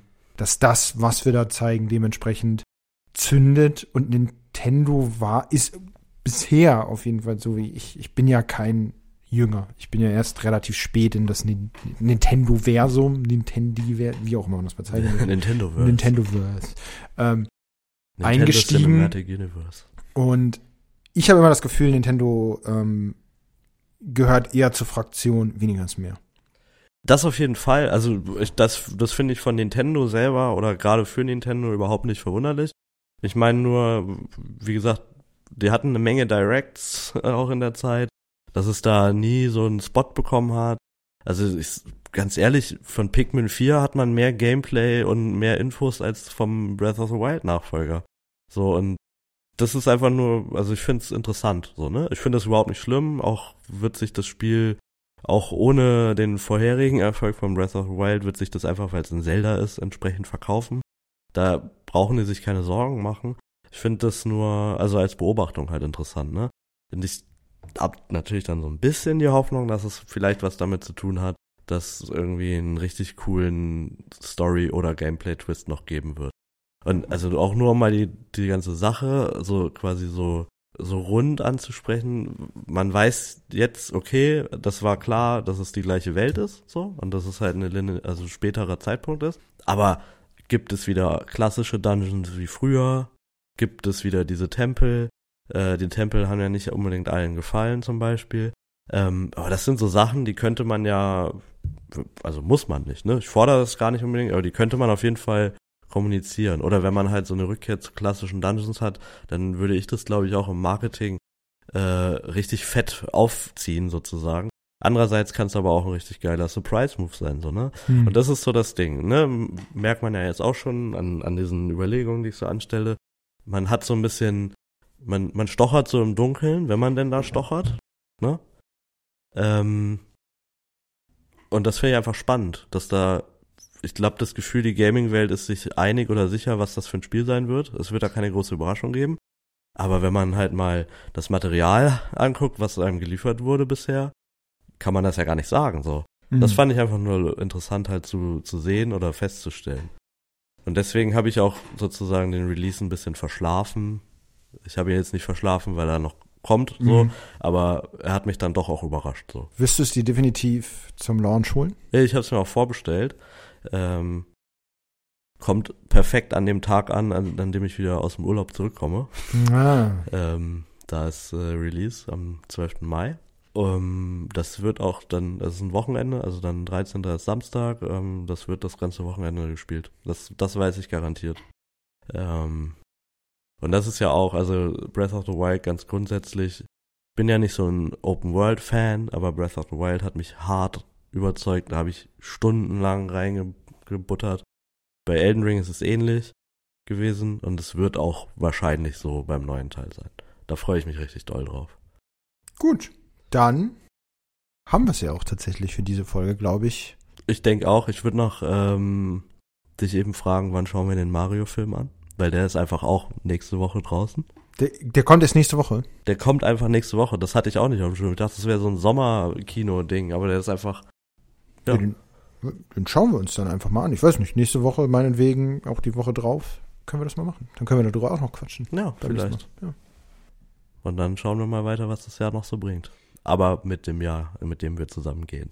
Dieses Jahr, dass wir zusammengehen mit dir Mit dir, und euch, mit uns, zusammen, alle, Hand in Hand. gemeinsam. Es wird wundervoll. Das glaube ich auch.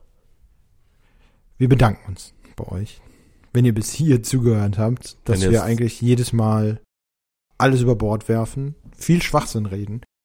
Schreibt es gerne auf Twitter, hier in die Kommentare oder sonst irgendwo, wenn wir euch komplett auf die Füße getreten haben mit eurer Meinung und wie wir Dogisa-mäßig uns auf den Boden schmeißen sollten und sind schuldigen bei allen Menschen da draußen dafür. Ich muss mich noch entschuldigen, dass ich letzte Folge das neue Yakuza-Spiel falsch ausgesprochen habe, denn es heißt tatsächlich Like a Dragon Ach so, Ishin. Ishin. Ja. Ich glaube, ich habe Kenshin gesagt. Ja, genau. Und ich glaube, das zweite heißt dann Kensan. Ja, also ich meine, du, Ich hattest, glaube- du hattest es schon richtig mit Ishin. Und dann hast du aber von dem anderen Teil geredet den und Fall- den hast du ja, falsch genannt. ähm, und ich bin dann aber auch so voll, ja, ja, genau, und habe den gleichen Begriff weiter benutzt.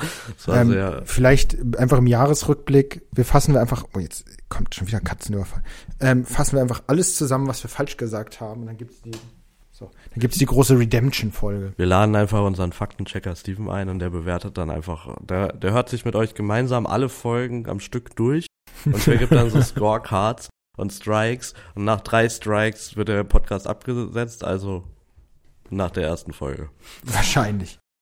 Gut, dann, Hast du noch eine Podcast-Empfehlung oder sonst was? ich glaube, ich habe das letzte Mal alle rausgehauen. Na dann, Na dann. hört weiter Besties, Besties, ähm, Something Rotten, Something Rotten. Nippot, ja, eh klar. Hört weiter alles, was ihr hören wollt. Haut rein. Bis bald. Tschüss.